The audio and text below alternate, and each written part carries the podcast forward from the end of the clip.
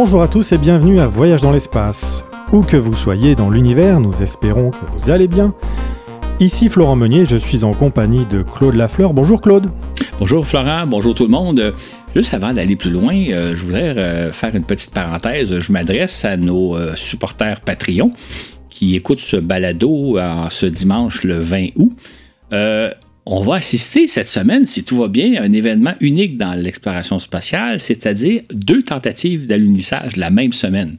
on sait que le 10 août, les Russes ont lancé une sonde Luna 25 vers la Lune. Cette sonde-là, si tout va bien, si tout s'est bien passé entre-temps, doit se poser sur la Lune demain, lundi, le 21 août. Et deux, trois jours plus tard, il y aurait l'atterrissage de la sonde indienne Vikran, qui, elle, s'est envolée au début de juillet. Euh, donc, on va pouvoir assister normalement, si tout va bien, à deux alunissages. Euh, j'imagine que ça va être montré sur Internet. Là. Il faut peut-être faire des petites recherches. Je sais que l'atterrissage de la sonde indienne va l'être via l'ISRO, l'Agence spatiale européenne, euh, indienne. Donc, vous avez la chance de voir ça cette semaine. Euh, juste pour ceux et celles qui nous écoutent euh, en, format gratuit à partir du 3 septembre, juste rappeler que les Patreons, ce sont des gens qui nous appuient à raison de 5 par mois et qu'ils ont l'avantage de pouvoir écouter les balados deux semaines avant tout le monde et ils ont aussi accès aux fascicules. Pour ceux qui ne sauraient pas c'est quoi les fascicules, c'est des petits livres d'à peu près euh, trentaine, quarantaine de pages euh, qui reprend essentiellement le texte du balado, ce dont on vous parle par exemple aujourd'hui, mais avec plus d'informations, avec des photos, etc.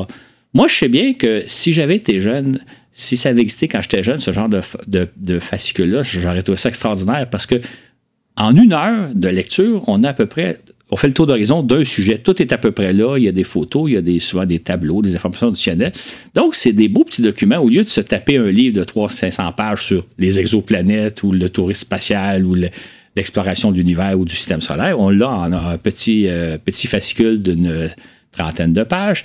Donc, quelqu'un qui aujourd'hui devient Patreon, ben, il a accès, je pense qu'il y en a à peu près une 80 fascicules qui sont disponibles sur la plateforme. Et euh, j'ajouterais surtout que si vous, nous appuyez financièrement, ben c'est très important pour nous. C'est un appui concret et ça nous permet de faire des choses qu'on ne pourrait pas faire autrement. Donc, si ça vous tente de nous encourager, si vous aimez ça, ben, joignez-vous à l'équipage des Patreons.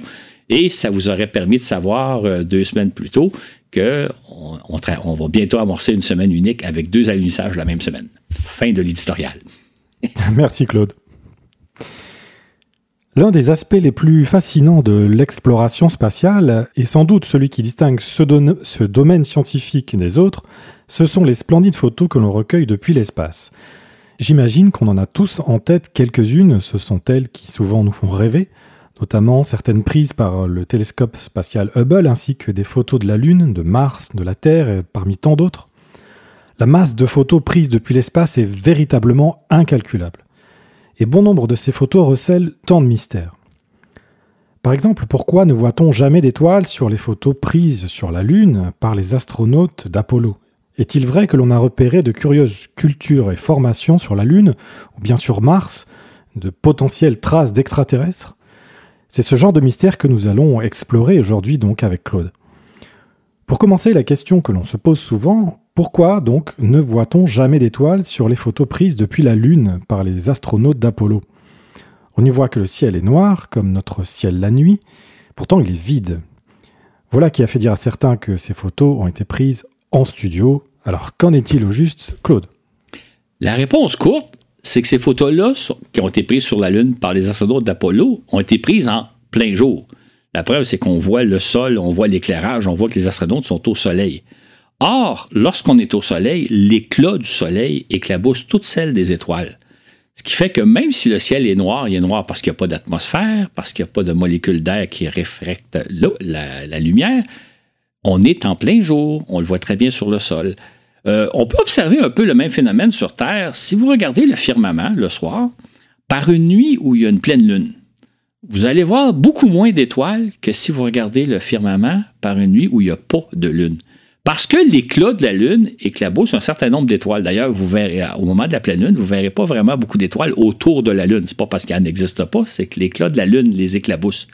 Évidemment, le Soleil est infiniment plus brillant que la Lune, ce qui fait que même si sur la Lune, le ciel est noir, on est quand même en plein jour et en plein jour, à cause de l'éclat du soleil, on ne voit pas d'étoiles. Par contre, si on était sur la Lune en pleine nuit, ah, là, on verrait des étoiles. Mais il faut savoir qu'il n'y a jamais eu d'humains présents sur la Lune durant la nuit. En fait, les astronautes d'Apollo, les six équipages qui se sont posés, euh, sont arrivés en début de journée, en matinée, euh, parce que pour des raisons d'éclairage, on voit mieux les ombres, on voit mieux les, obstacles sur le sol lunaire. Donc, les astronautes sont arrivés en début de journée. Euh, vous allez me dire, oui, mais ils ont passé deux, trois jours sur la Lune. Ils ont passé deux, trois jours terrestres. Mais la, journée lunaire, elle dure deux semaines. Donc, le soleil se lève et deux semaines plus tard, il se recouche. La nuit lunaire dure deux semaines, mais il n'y a jamais eu personne de présent sur la Lune au moment où il y a eu une nuit. Et même dans les prochaines missions à l'Artemis, les astronautes vont être là pour une courte durée, donc ils vont être là en plein jour.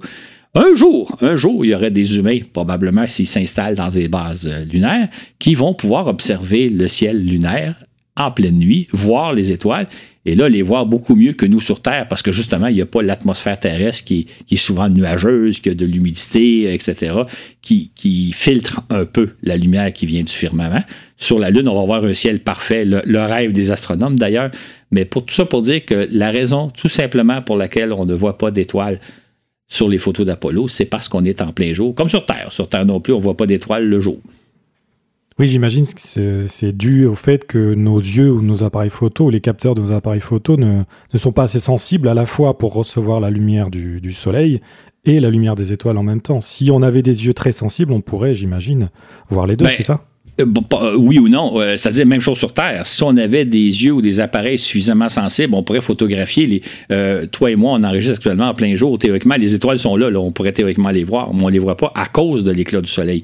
Et il n'y a pas, à ma connaissance, d'appareil photo ou de télescope capable d'observer des étoiles en plein jour ah, lorsque le soleil brille. Donc, théoriquement, oui, mais en pratique, même sur Terre, on n'est pas capable d'observer des étoiles le jour à cause de l'éclat du soleil, à cause de la brillance du soleil. Donc de même, on ne voit jamais d'étoiles sur les photos prises depuis la Station spatiale internationale. Est-ce que c'est pour les mêmes raisons?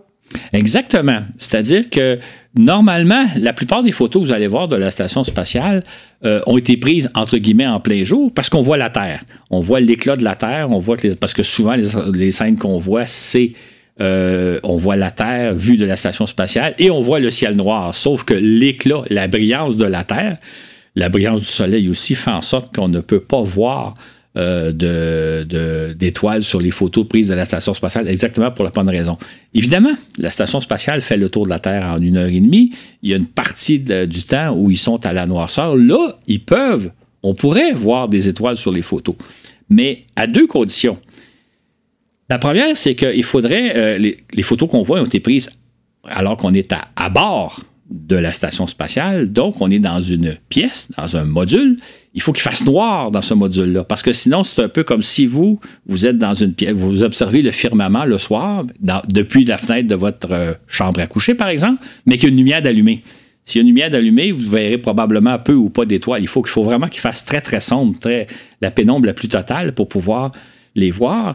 Maintenant, même si vous regardez par la fenêtre de votre chambre, vous allez voir des étoiles, mais rien ne vaut que de sortir dehors pour observer le firmament. Or, on ne sort, pas de la station spatiale comme ça simplement pour observer le firmament. Euh, une sortie spatiale, c'est une opération très dangereuse. On sort seulement pour faire des travaux. Donc, euh, les astronautes ont parfois la chance de regarder par les hublots dans un module où l'éclairage a été tamisé, sinon à peu près éteint. Donc, il doit voir relativement bien, mais un peu comme nous, quand vous regardez depuis la, depuis la fenêtre de votre maison, vous ne verrez pas aussi bien les étoiles que si vous êtes dehors. Euh, les astronautes qui sortent de la Station spatiale internationale ont parfois des pauses, parce qu'une sortie spatiale, ça dure de 6 à 8 heures. Ils ont parfois des pauses du côté nuit alors que la station spatiale est du côté nuit. Et là, eux ont la chance de voir le firmament et ils nous ont dit que c'est extraordinaire. Mais encore là, là, ça rejoint un peu ce que tu me disais tantôt, euh, Florent, c'est qu'il faut avoir des caméras avec des pellicules suffisamment sensibles, ce qui n'est pas nécessairement le cas. Les astronautes qui sont en sortie voient des étoiles, mais les photos qu'ils prennent, euh, il y en a probablement, je ne me souviens pas d'en avoir vu, mais il doit y avoir des photos où on voit un peu les étoiles, mais ça prend quand même un film assez sensible qui n'est pas nécessairement ce que les astronautes ont quand ils sortent de la station spatiale, mais eux ont la chance de voir des étoiles. Mais Regardez bien là, quand vous voyez des photos prises depuis la Station spatiale internationale. Généralement, on voit la Terre. Généralement, on est en plein jour puisqu'on voit la Terre. Et à cause de l'éclat de la Terre, à cause de l'éclat du Soleil, ben, on ne voit pas d'étoiles. Mais les étoiles sont là, Les photos ne sont pas faites en studio, c'est tout simplement l'éclat. Comme, comme, comme nous sur Terre, le jour, on ne voit pas les étoiles. Il y a là donc, euh, tu veux souligner une belle leçon à retenir. Quelle leçon? On se fait souvent une idée de ce que doit être la réalité. C'est-à-dire que, par exemple, on se dit, ben, quand le ciel est noir, s'il n'y a pas de nuages, on devrait voir des étoiles. C'est la réalité qu'on observe sur Terre. Un soir où il n'y a pas de nuages, on voit des étoiles. Donc, on se dit, sur la Lune, le ciel est noir, donc on devrait voir des étoiles. Or, ce n'est pas le cas pour les raisons que je viens d'expliquer. Et ça, quand on examine des photos, on va le voir un peu plus loin, on a souvent une conception, je dire une préconception de la réalité qui, repose sur quelque chose. On a tous fait l'observation que quand le ciel est noir puis qu'il n'y a pas, pas de nuages, on voit des étoiles. Mais ce n'est pas toujours le cas pour des raisons différentes. C'est pour ça que quand on se dit les photos d'Apollo ont été faites en studio, les photos sont truquées, preuve étant, il n'y a pas d'étoiles dans le ciel, on prend pour acquis qu'on est sur Terre, puis sur Terre, quand il n'y a pas de nuages, on voit des étoiles dans le ciel. Mais ce n'est pas le cas sur la Lune pour les raisons que je viens d'expliquer. Et on, peut, va le voir un peu plus loin. Il y a d'autres comme ça, présuppositions. On dit la réalité devrait être de telle sorte. Puis si la réalité n'est pas conforme à, ce qu'on pense qu'elle devrait être, bien là, on dit il y, a, il y a trucage, il y a magouille, il y a quelque chose qui se passe. Mais ce n'est pas nécessairement le cas, c'est peut-être plus nous autres qu'on a une fausse conception. C'est pas parce que le ciel est noir qu'on voit nécessairement des étoiles. Si on est sur Terre, oui. Si on est sur la Lune, non. Et qu'en est-il de Mars? Le ciel de, cette planète sera lui aussi dénué d'étoiles? Non, ben sur Mars, ça peut ressembler sur Terre, le même phénomène que sur Terre. Bon, d'abord, il faut savoir que la journée sur Mars dure 24 euh, heures et 30 minutes ou 39 minutes, si ma mémoire est bonne. Donc, si vous étiez sur Mars, vous auriez un phénomène assez semblable à la Terre, c'est-à-dire que le jour, vous ne verriez pas d'étoiles parce que le soleil est clair et vous avez un phénomène semblable à ce que sur Terre, mais la nuit, vous verriez des étoiles, comme sur Terre. Ça serait à peu près le même phénomène. Sauf qu'il y a une petite différence par rapport à la Terre, c'est que normalement, en presque tout le temps, l'atmosphère de Mars est très sale. Il y a beaucoup de poussière en suspension. C'est pour ça d'ailleurs que le ciel est rose. Euh, c'est des particules de, sable qui sont dans l'atmosphère. L'atmosphère de, Mars est très sale, il y a beaucoup de poussière. Sur Terre, on a un peu le même phénomène, sauf qu'on a la chance que quand il pleut, la pluie rabat au sol la poussière. La, pluie lessive l'atmosphère terrestre. C'est pour ça d'ailleurs que souvent qu'après une belle, une bonne pluie, le ciel est plus clair. Les astronomes d'ailleurs aiment beaucoup quand il pleut en fin de journée, mais pas le soir, pour pouvoir observer le ciel. Donc, sur Mars, probablement que ça serait plus difficile de voir les étoiles, un peu comme nos ciels pollués, ou comme on, l'a vu récemment, hein, il y a eu des incendies euh, un peu partout à travers le monde, entre autres ici au Canada. Euh, on, pouvait voir que l'atmosphère était sale, on pouvait voir qu'il y avait une espèce de brume qui n'était pas des nuages, qui était de la saleté. Quand arrivait un, un averse, ben, ça lessivait l'atmosphère et l'air devenait beaucoup plus agréable à respirer. Sur Mars, ben, c'est le même phénomène, mais comme il pleut jamais, l'atmosphère est toujours sale. Donc, ça doit être moins facile de voir les étoiles le soir, la nuit, depuis la planète Mars que sur Terre à cause de ce phénomène-là. L'atmosphère de Mars, non seulement est irrespirable parce que c'est du CO2, mais elle est très. Elle ressemble peut-être un peu à certaines journées ici qu'on a pu vivre au Canada quand euh, il y avait les incendies de forêt importants, là où l'atmosphère est sale, difficilement respirable. On a eu un petit peu, j'ai l'impression que c'était un avant-goût de ce que ça pourrait être sur Mars. Non, on va demander à Elon Musk de faire pleuvoir sur Mars. Ça, serait une bonne idée. Voilà. Et qu'en est-il de Vénus? Euh, On sait que cette planète se trouve plus proche du Soleil que nous. Euh, elle orbite à 100 millions de kilomètres alors que nous orbitons, nous, à 150 millions de kilomètres. Est-ce que cela change quelque chose? Qu'est-ce qu'on pourrait voir depuis le sol? C'est une question intéressante, sauf qu'il faut savoir que Vénus est en permanence entourée par une couche de nuages très épaisse de plusieurs dizaines de kilomètres d'épaisseur. C'est-à-dire que si vous êtes à la surface de Vénus, jamais, jamais vous allez voir le ciel, le firmament. Jamais vous allez voir au travers des couches de nuages. Donc, euh, vous ne sauriez pas que le firmament existe. Vous ne sauriez pas que les étoiles existent. Parce que depuis Vénus, on ne peut jamais observer euh, le sol. C'est comme Imaginons une, journée d'automne où c'est très nuageux, une couche de nuages très épaisse, où c'est même très sombre. C'est un peu paradoxal. Euh, Vénus se trouve beaucoup plus proche du Soleil que la Terre. Hein. Vénus est à peu près à 100 millions de kilomètres, comme tu l'as dit, la Terre est à 150 millions de kilomètres, mais il fait beaucoup plus sombre à l'atmosphère de Vénus, comme une, sombre journée d'hiver ou une sombre journée d'automne ou là, à cause de l'épaisse couche de nuages. Donc, si on était sur le sol de Vénus, jamais on verrait les étoiles, jamais on verrait le firmament. On ne saurait pas que le firmament existe, que les étoiles existent. On peut se demander donc si on aurait inventé les mythologies, l'astrologie ou euh, les constellations et les signes du zodiaque. Exact, exactement. D'ailleurs, on pourrait penser une chose. Hein. Si on était, si sur Terre il y avait eu ce phénomène-là, on n'aurait pas donc on, ne saurait pas que le, firmament existe. On n'aurait pas inventé, bon, probablement les mythologies, les dieux dans le ciel, euh, l'astrologie, ben, le déplacement des planètes fait qu'on imagine toutes sortes de choses. On n'aurait pas inventé ça, mais surtout, on n'aurait jamais donc connu l'existence du firmament.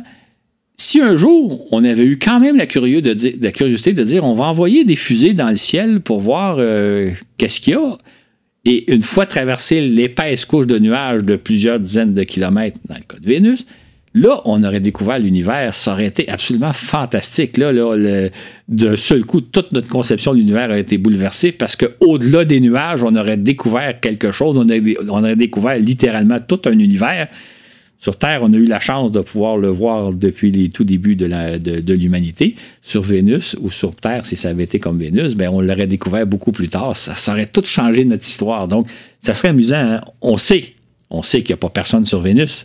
Mais s'il y avait eu des Vénusiens, ben, un jour, un jour, ils, auraient découvert que l'univers existe. Mais ça aurait pris beaucoup de temps, ça aurait pris beaucoup de développement technologique avant d'en arriver là. Si c'était arrivé sur Terre, ça aurait été tout à fait différent. Notre histoire aurait été tellement différente de ce qu'elle est. Et imaginons qu'à l'inverse, nous ne soyons pas des Vénusiens, mais des Plutoniens, c'est-à-dire euh, sur un objet vraiment très loin, 30 euh, mhm. ou 50 unités astronomiques, c'est-à-dire 30 ou 50 fois plus loin que nous sommes euh, du Soleil.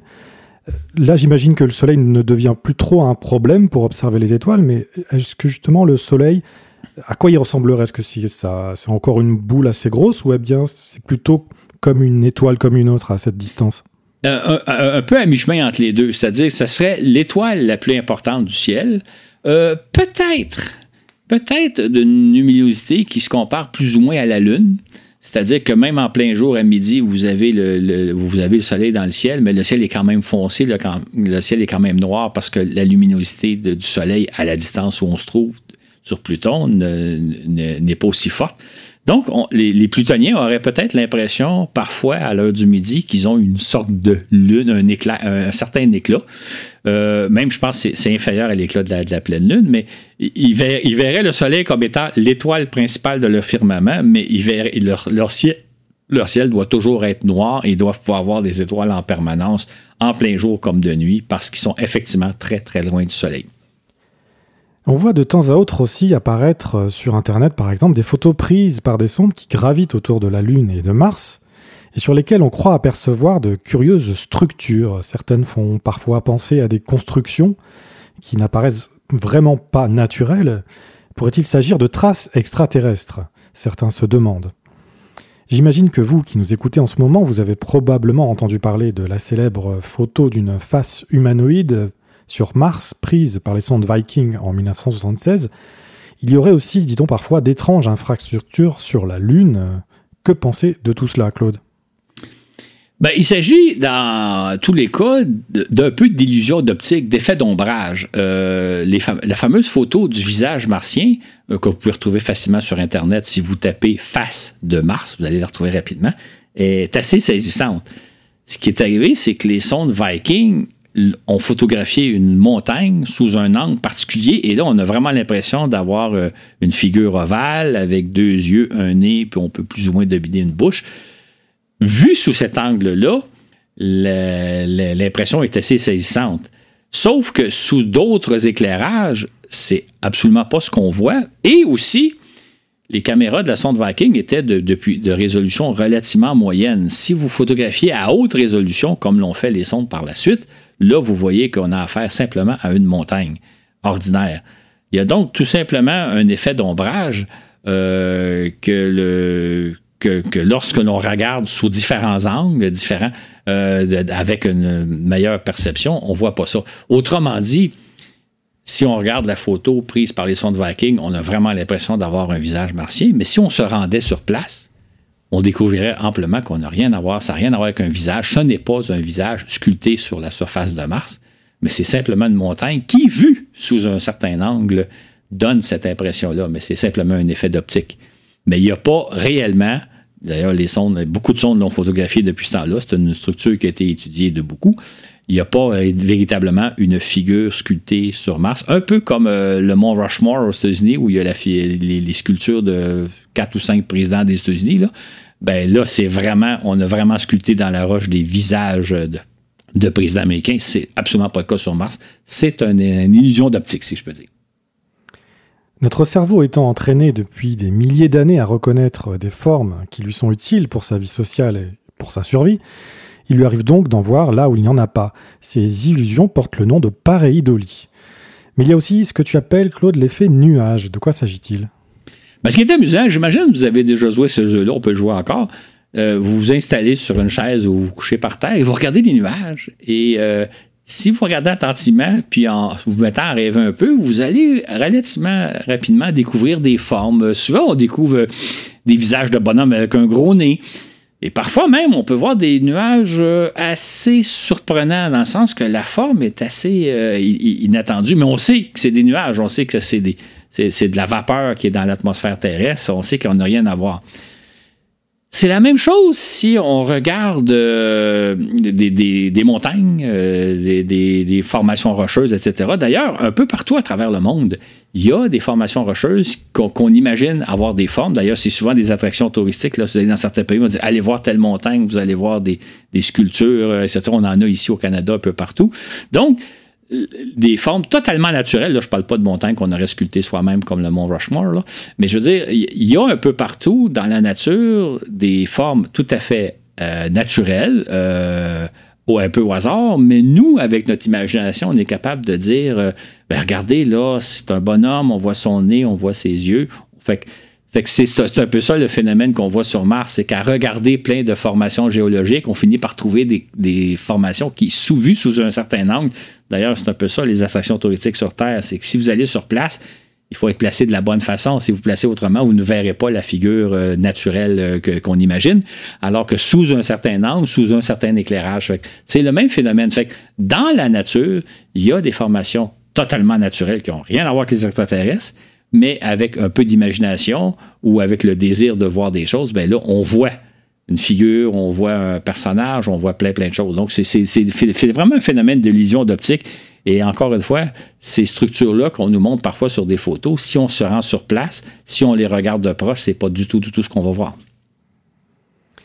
On risque aussi de tomber dans un piège, dis-tu, à trop scruster de photos. De quel piège s'agit-il?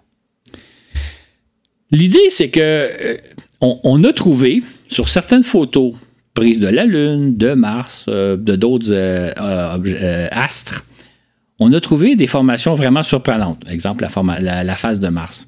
Sauf que si vous regardez des milliers et des milliers et des milliers de photos, c'est clair que vous allez observer, vous allez trouver des choses un peu bizarres, un peu étonnantes. Vous pourriez faire.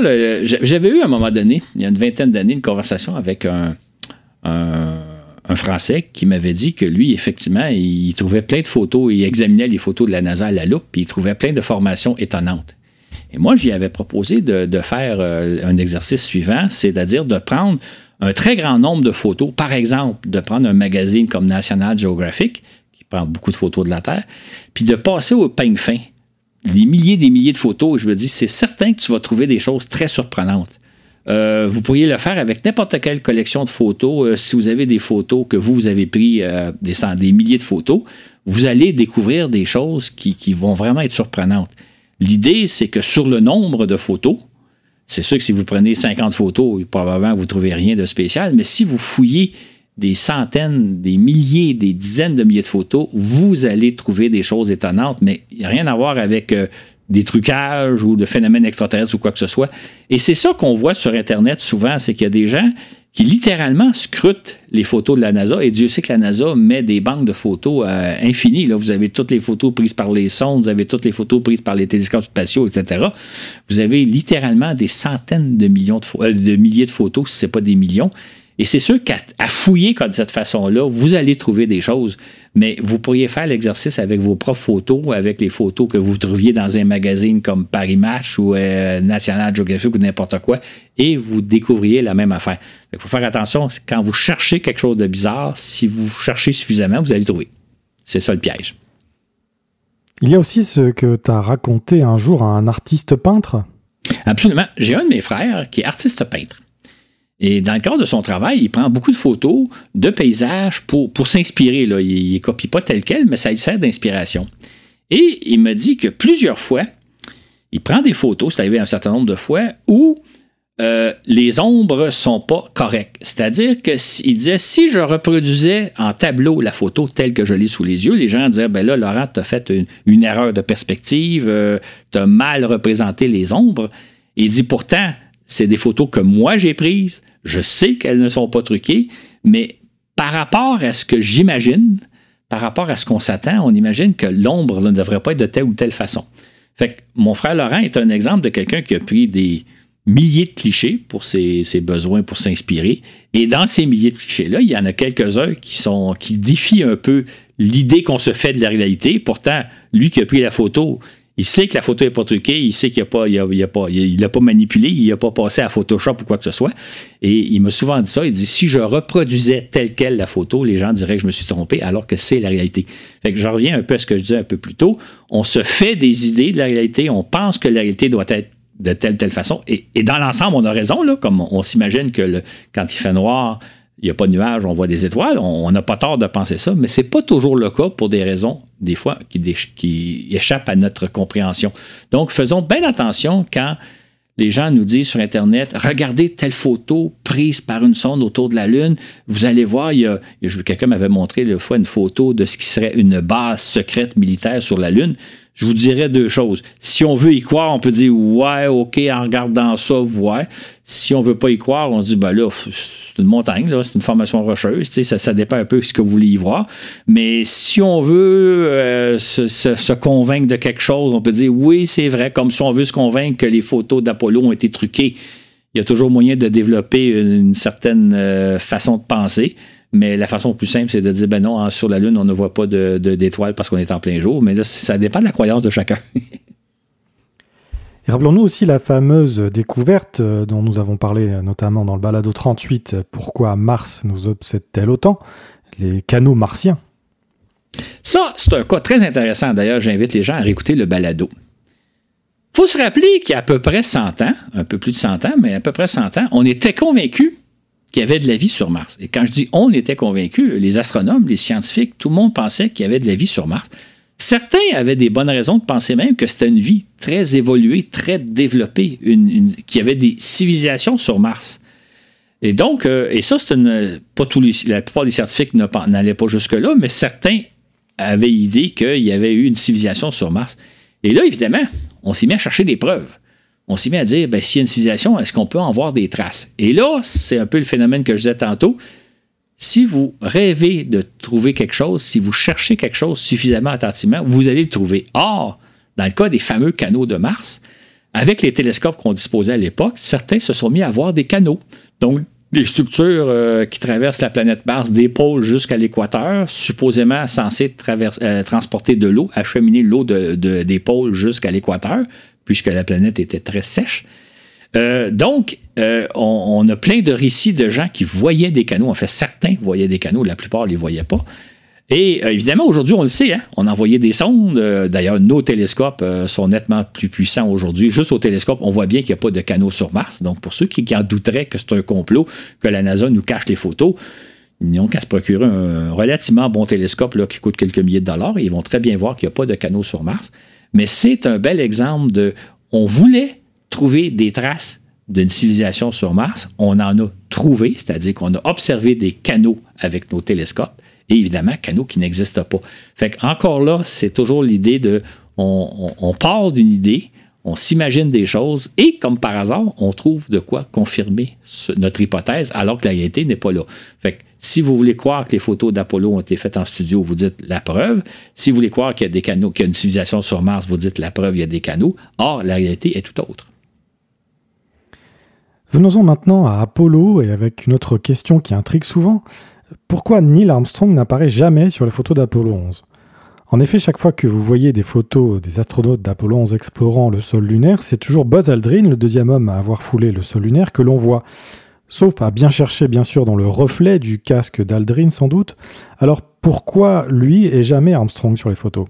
C'est amusant de penser, hein J'oserais dire que c'est une petite erreur de planification. Vous savez, quand on envoie des équipages sur la Lune, tout est planifié. Les astronautes ne débarquaient pas sur la Lune, marchaient pas sur la Lune en disant nous allons faire ceci, nous allons faire ça. Tout était, leur sortie était chorégraphiée à la minute près. Et les planificateurs ont confié à Armstrong la tâche de documenter, de photographier le sol lunaire, donc de documenter la sortie. C'est lui qui avait la caméra.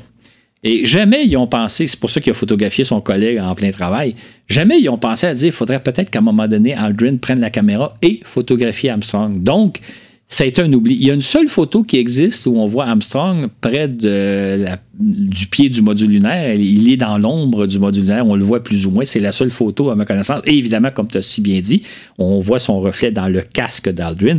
Mais donc, c'est juste un banal euh, oubli de la part des, planificateurs de dire eh, Armstrong étant le premier homme sur la Lune, il faudrait au moins avoir une photo qui, l'immortalise, et c'est pas le cas.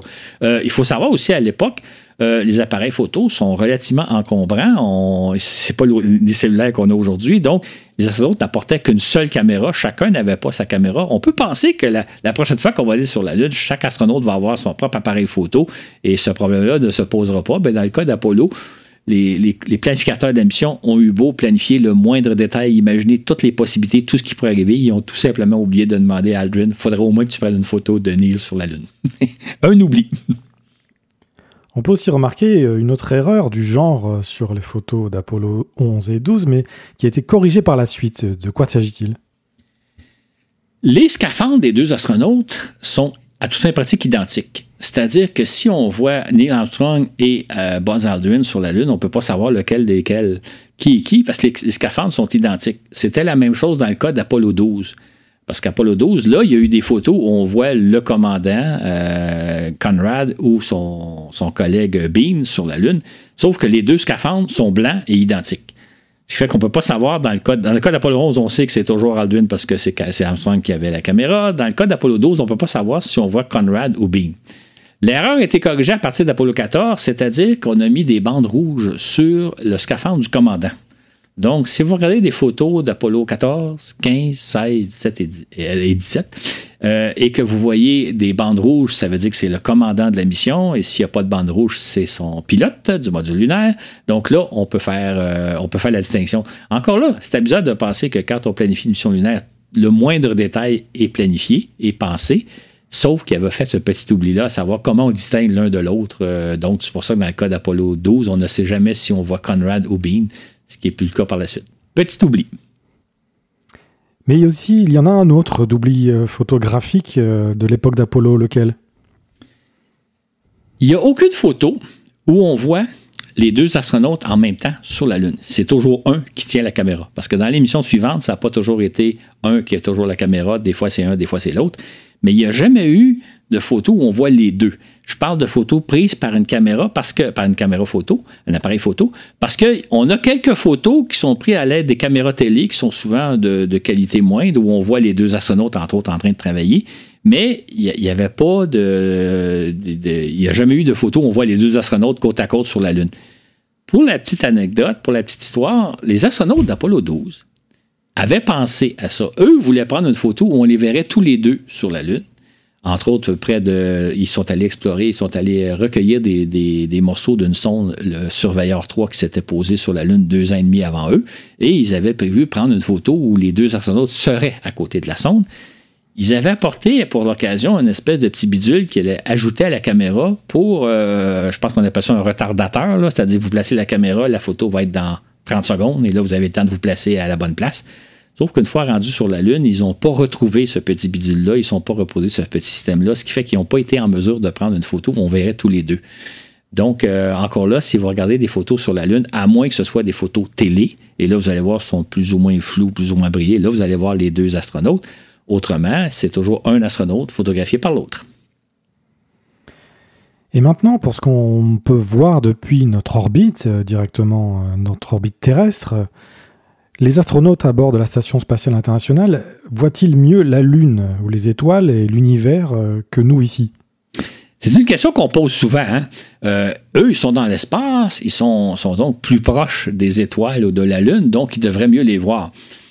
La réponse, c'est pas vraiment, parce que les astronautes orbitent autour de la Terre à 400 km d'altitude. La Lune est à 385 000 km. Donc, ils sont théoriquement 400 km plus proches de la Lune que nous, mais ça ne fait pas une grosse différence étant donné les distances. Puis évidemment, c'est encore plus vrai pour les étoiles et les planètes. Ils sont donc pas plus proches des astres pour mieux les voir, par contre, évidemment, ils sont au-delà de l'atmosphère terrestre, donc ils n'ont pas les problèmes que nous, on a, la, vapeur d'eau, la saleté de l'atmosphère, les nuages, etc.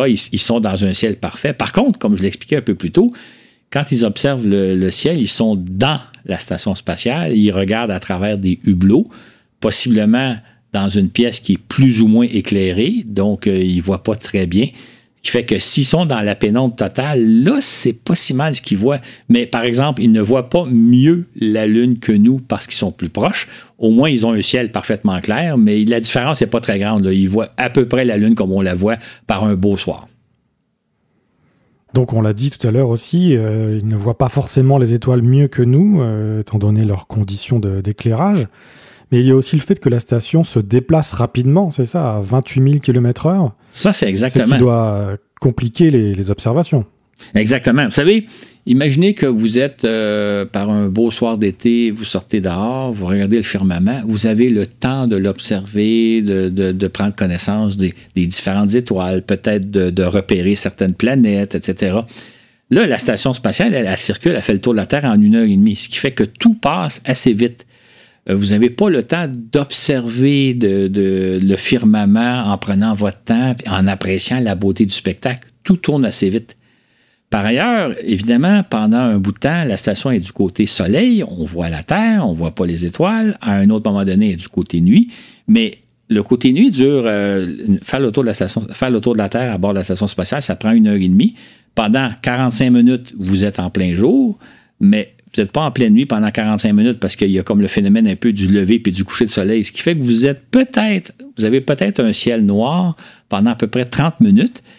Euh, donc, vous êtes dans l'obscurité et là, tout bouge assez rapidement et vous êtes à l'intérieur de la station par un hublot. Fait que vous n'avez pas des conditions d'observation aussi bonnes que sur Terre. C'est un peu paradoxal, même si vous êtes dans l'espace par-delà l'atmosphère terrestre. J'imagine néanmoins que ça doit être très agréable de regarder par le hublot le firmament mais euh, il y a des avantages qu'eux ont que nous, on n'a pas, mais nous, on a des avantages qu'eux n'ont pas. C'est un peu paradoxal. Et peut-on observer des éclipses de lune et de soleil depuis la station spatiale? La réponse est ben, oui et non. Euh, oui, dans le sens que si vous êtes bien placé, euh, si vous êtes placé à la bonne, endroit, vous allez pouvoir observer une éclipse, soit de lune, soit de soleil, un peu comme nous sur Terre. Mais encore là, il faut être à la bonne place au bon moment. Or, la station spatiale euh, gravite autour de la Terre, donc elle se déplace constamment. Je vais donner un exemple. Euh, ici, en Amérique du Nord, on va avoir une très belle éclipse de soleil. Euh, je pense que c'est le 6 avril prochain, au début du mois d'avril. pour la voir, il faut être situé à certains endroits. Par exemple, si on est à Montréal en tant que tel, on ne pourra pas la voir, mais à une centaine de kilomètres au sud de Montréal, on va être très, très bien situé pour la voir. Donc, il faut être à ce moment-là euh, je pense que c'est vers l'heure du midi que l'éclipse se produit. Euh, il faut être à la bonne place au bon moment. Dans le cas de la station spatiale, ben, si vous vous adonnez à passer entre l'ombre que, génère l'éclipse, ben, vous allez la voir, mais vous ne pouvez pas dire on va arrêter la station à telle heure, à tel endroit pour l'observer. Ce qui fait que c'est assez difficile d'observer une éclipse. Par contre, euh, si vous êtes à peu près à la bonne place au bon moment, vous allez pouvoir observer un phénomène intéressant. On parle d'une éclipse de, soleil, donc la Lune cache le soleil. Quand nous, on est sur Terre, on est plongé en pleine nuit, c'est que la Lune fait ombre au Soleil. Si vous êtes en orbite, vous allez voir sur la Terre, il y a des photos d'ailleurs qui ont été prises par des satellites météo, vous allez voir une tache d'ombre sur la Terre. C'est là où l'éclipse est totale pour les gens qui sont sur Terre. Donc, les astronautes qui sont d'abord de la station spatiale, si ont la chance d'être bien placés, S'ils regardent vers le Soleil, ils vont voir le Soleil éclipsé par la Lune. Et s'ils regardent en bas, ils vont voir qu'une partie de la Terre est plongée dans l'obscurité. Donc, ils vont avoir un point de vue euh, que, nous, on ne peut pas avoir sur Terre. Maintenant, je ne sais pas si c'est arrivé dans l'histoire où des astronautes ont été à la bonne place au bon moment, étant donné que la station spatiale circule autour de la Terre. Mais on a des satellites euh, météo qui photographient en permanence la Terre. Eux nous ont montré la tache sombre qui se déplace le long de la Terre. C'est l'éclipse qu'on peut voir. D'ailleurs, probablement qu'au mois d'avril, les satellites météo vont prendre des photos. On va les voir après. Le, cône d'ombre sur la Terre, on va le voir se déplacer, ce qui est théoriquement possible à partir de la station spatiale, si on est à bonne place au bon moment. Et rajoutons aussi que la station spatiale internationale, je ne sais pas pour les autres stations, mais pour des raisons de communication, si je ne me trompe pas, elle tourne aussi sur euh, elle-même au même rythme que sa période orbitale, ce qui ne doit pas faciliter les observations. En fait, c'est sûr que la station, euh, par rapport à la surface terrestre, elle reste stable. C'est-à-dire que les hublots qui pointent vers la Terre vont toujours pointer vers la Terre. Ceux qui plongent vers l'univers, vers l'extérieur vont. Donc, c'est vrai que la station fait un tour sur elle-même en même temps que la Terre, mais ça donne l'impression que vous êtes toujours au-dessus de la surface terrestre, un peu comme si vous étiez en avion. Euh, c'est le cas de toutes les stations, sinon euh, ça, empêcherait de plein d'observations. Fait il y a, par exemple, à bord de la station spatiale, des caméras qui photographient en permanence la Terre. D'ailleurs, si vous allez sur Internet, sur les sites de la NASA, il y a un site, je pense qu'il existe encore, il y a comme une caméra qui est placée à l'extérieur de la station qui diffuse en permanence la Terre. D'ailleurs, si vous voulez prendre des fois un petit moment de détente, ça peut valoir la peine de vous cliquer sur cette caméra-là et là, vous voyez la Terre défiler exactement en temps réel. Peut-être que vous ne verrez pas très bien la Terre parce qu'on est en période de nuit. Peut-être que dans 15-20 minutes plus tard, vous allez voir un lever de soleil. Ensuite, vous allez voir la Terre. En tout cas, c'est assez émouvant. Moi, je l'ai regardé quelques fois. À un moment donné, on, a fait le tour. Mais je veux dire, c'est comme de dire, OK, là, on est en direct. On est comme si on était installé à bord de la station spatiale et on regarde. Pour ceux qui se demanderaient si on voit des étoiles, je pense que la caméra n'est pas suffisamment euh, sensible pour voir les étoiles même en pleine nuit. Mais vous avez, vous pouvez avoir l'impression d'être à l'extérieur de la station spatiale à regarder la Terre défiler sous vos yeux. C'est assez intéressant. Donc pour les observations spatiales, ça n'est pas l'idéal, mais en revanche, pour euh, l'observation terrestre, le spectacle euh, toujours renouvelé de la Terre qui défile, ça doit être assez impressionnant. C'est effectivement impressionnant, un peu comme je viens de le dire. Il y, a juste quelque chose qui est assez amusant. Quand vous regardez comme ça, c'est très difficile de savoir où vous êtes. C'est très difficile de distinguer les nuages, parce qu'il y a toujours beaucoup, beaucoup, beaucoup de nuages, de distinguer l'eau et le sol. En fait, si vous ne savez pas où vous êtes, vous pouvez pas, euh, vous n'avez pas une carte géographique sous les yeux puis dire ah ça c'est le continent européen, ça c'est ça c'est l'Afrique, ça c'est telle région du monde parce que c'est très difficile. Vous avez plus un espèce de tableau artistique majestueux. Fait que, contrairement à ce qu'on pourrait penser, les astronautes ne peuvent pas regarder par le bleu et dire je suis au-dessus de tel endroit ils ont, en permanence euh, un indicateur qui leur dit exactement où ils se trouvent. Puis là, ils peuvent dire, OK, je, passe au-dessus de la France. Et là, si vous regardez comme il faut, vous pouvez avoir une idée de ce que vous voyez. Mais si vous ne le savez pas, vous allez voir une forme quelconque de Terre. Surtout qu'il faut penser que vous pouvez aborder le. Mettons qu'on on survole la France. Vous pouvez aborder la France de n'importe quel angle. Vous pouvez passer de, du sud-est au nord-ouest. Vous pouvez aller dans l'autre direction, n'importe quoi. Donc, si je vous dis que vous passez au-dessus de la France, mais sans vous dire de quel angle, de quelle façon vous allez l'aborder, c'est très difficile de savoir où vous êtes. Donc, c'est quand même amusant de voir. C'est splendide ce qu'on voit, mais c'est toujours à peu près impossible de reconnaître, à moins de par exemple, il y a certaines formations très caractéristiques. On pense à la botte de l'Italie. Ça, c'est déjà un peu plus facile à repérer, mais très souvent, on ne sait pas où on est. Et est-ce qu'on peut assez facilement repérer euh, des signes de notre présence euh, humaine sur Terre? Ça, c'est un peu troublant. on pourrait penser que euh, moindrement que la caméra est bonne, puis c'est le cas, on, va voir des signes de, présence humaine. C'est pas vraiment le cas. C'est très difficile. Ça, arrive, vous pouvez le voir. Là. Mais je veux dire, c'est pas évident parce que justement, d'abord, il y a beaucoup de nuages. Euh, l'atmosphère n'est pas nécessairement parfaitement transparente. Donc, euh, on voit pas nécessairement très bien euh, des habitations, des villes, des routes, etc. ça, ça, se peut que vous en voyez, ça arrive des fois, mais c'est vraiment pas évident. Ça ressort pas tant qu'on pourrait le penser. Ce qui ressort le plus parfois, c'est des ports, parce que là, il y a un contraste entre l'eau et les, quais, par exemple. Mais encore là, il faut presque savoir que c'est ça qu'on va voir. C'est-à-dire que si je sais que j'aborde tel pays à tel endroit, je devrais voir euh, une ville. En regardant attentivement, ça se peut que je vois des signes. Si, si je vois un port, je vois une route mais c'est vraiment pas facile à voir, euh, alors qu'on pourrait penser que la, présence humaine sur Terre, on, abîme tellement l'environnement que ça doit être assez évident. Et la, réponse, c'est non. Si vous regardez, d'ailleurs, je vous invite, à, entre autres, à aller chercher la, caméra à bord de la station spatiale, vous allez voir que c'est pas évident de trouver des signes, même si on est 8 milliards sur Terre et qu'on on, sculpte constamment la surface terrestre, ça paraît pas, même à 400 km d'altitude. Et peut-être qu'on voit mieux la nuit, c'est-à-dire euh, pour la nuit euh, du côté de la station spatiale. Euh, peut-être qu'on voit des taches de lumière sur les grandes villes. Exactement. Ça, on va voir l'éclairage, on va voir des points lumineux. Mais encore là, c'est juste des points lumineux dans le sens que c'est pas évident de voir la structure des villes, etc. Mais vous voyez, effectivement, c'est comme si la surface de la Terre est étoilée un peu comme le firmament. Et pourtant, on possède euh, un bon nombre de photos sur lesquelles on voit euh, clairement les villes, les routes et les infrastructures, non? Exactement. Effectivement, il y a des photos. D'ailleurs, euh, un fascicule que je vais faire éventuellement pour ce balade-là, je vais en mettre. On voit des photos où là, on voit clairement les villes, on voit des routes, on voit les ports, etc. Ben là, il faut savoir que c'est pris par des caméras qui sont souvent beaucoup plus puissantes que nos yeux, dans les meilleures conditions, c'est-à-dire à une journée où il n'y a pas de nuages, euh, sous un éclairage particulièrement favorable. Donc, dans les meilleures circonstances, on peut voir assez bien la présence de, des humains sur Terre si vous avez de bonnes caméras. Mais ça, c'est des photos qu'on voit, puis il y a des photos très spectaculaires, je vais en reproduire dans le fascicule, mais ça, c'est pris dans les meilleures conditions. Mais si vous, vous êtes à bord de la station spatiale et que vous regardez par les hublots, euh, les astronautes, il faut savoir que les astronautes qui, qui développent une certaine compétence à repérer les signes. vous êtes d'abord de la station spatiale pendant six mois. Là, vous commencez à apprendre à reconnaître la Terre, à reconnaître les lieux et à voir un peu plus. Encore là, c'est un peu le phénomène de si vous cherchez quelque chose, vous allez le trouver. Donc, les astronautes finissent par développer une certaine expertise, mais il faut vraiment regarder attentivement. Et comme je vous dis, si vous, si vous et moi, on regarde par, les caméras, c'est ben, peu de chances qu'on voit des choses les photos qu'on voit qui sont prises par des satellites avec de très bonnes caméras dans les meilleures conditions elles, euh, ces photos-là nous, nous montrent des signes de l'habitabilité humaine, de la présence humaine sur Terre, mais c'est dans les meilleures conditions.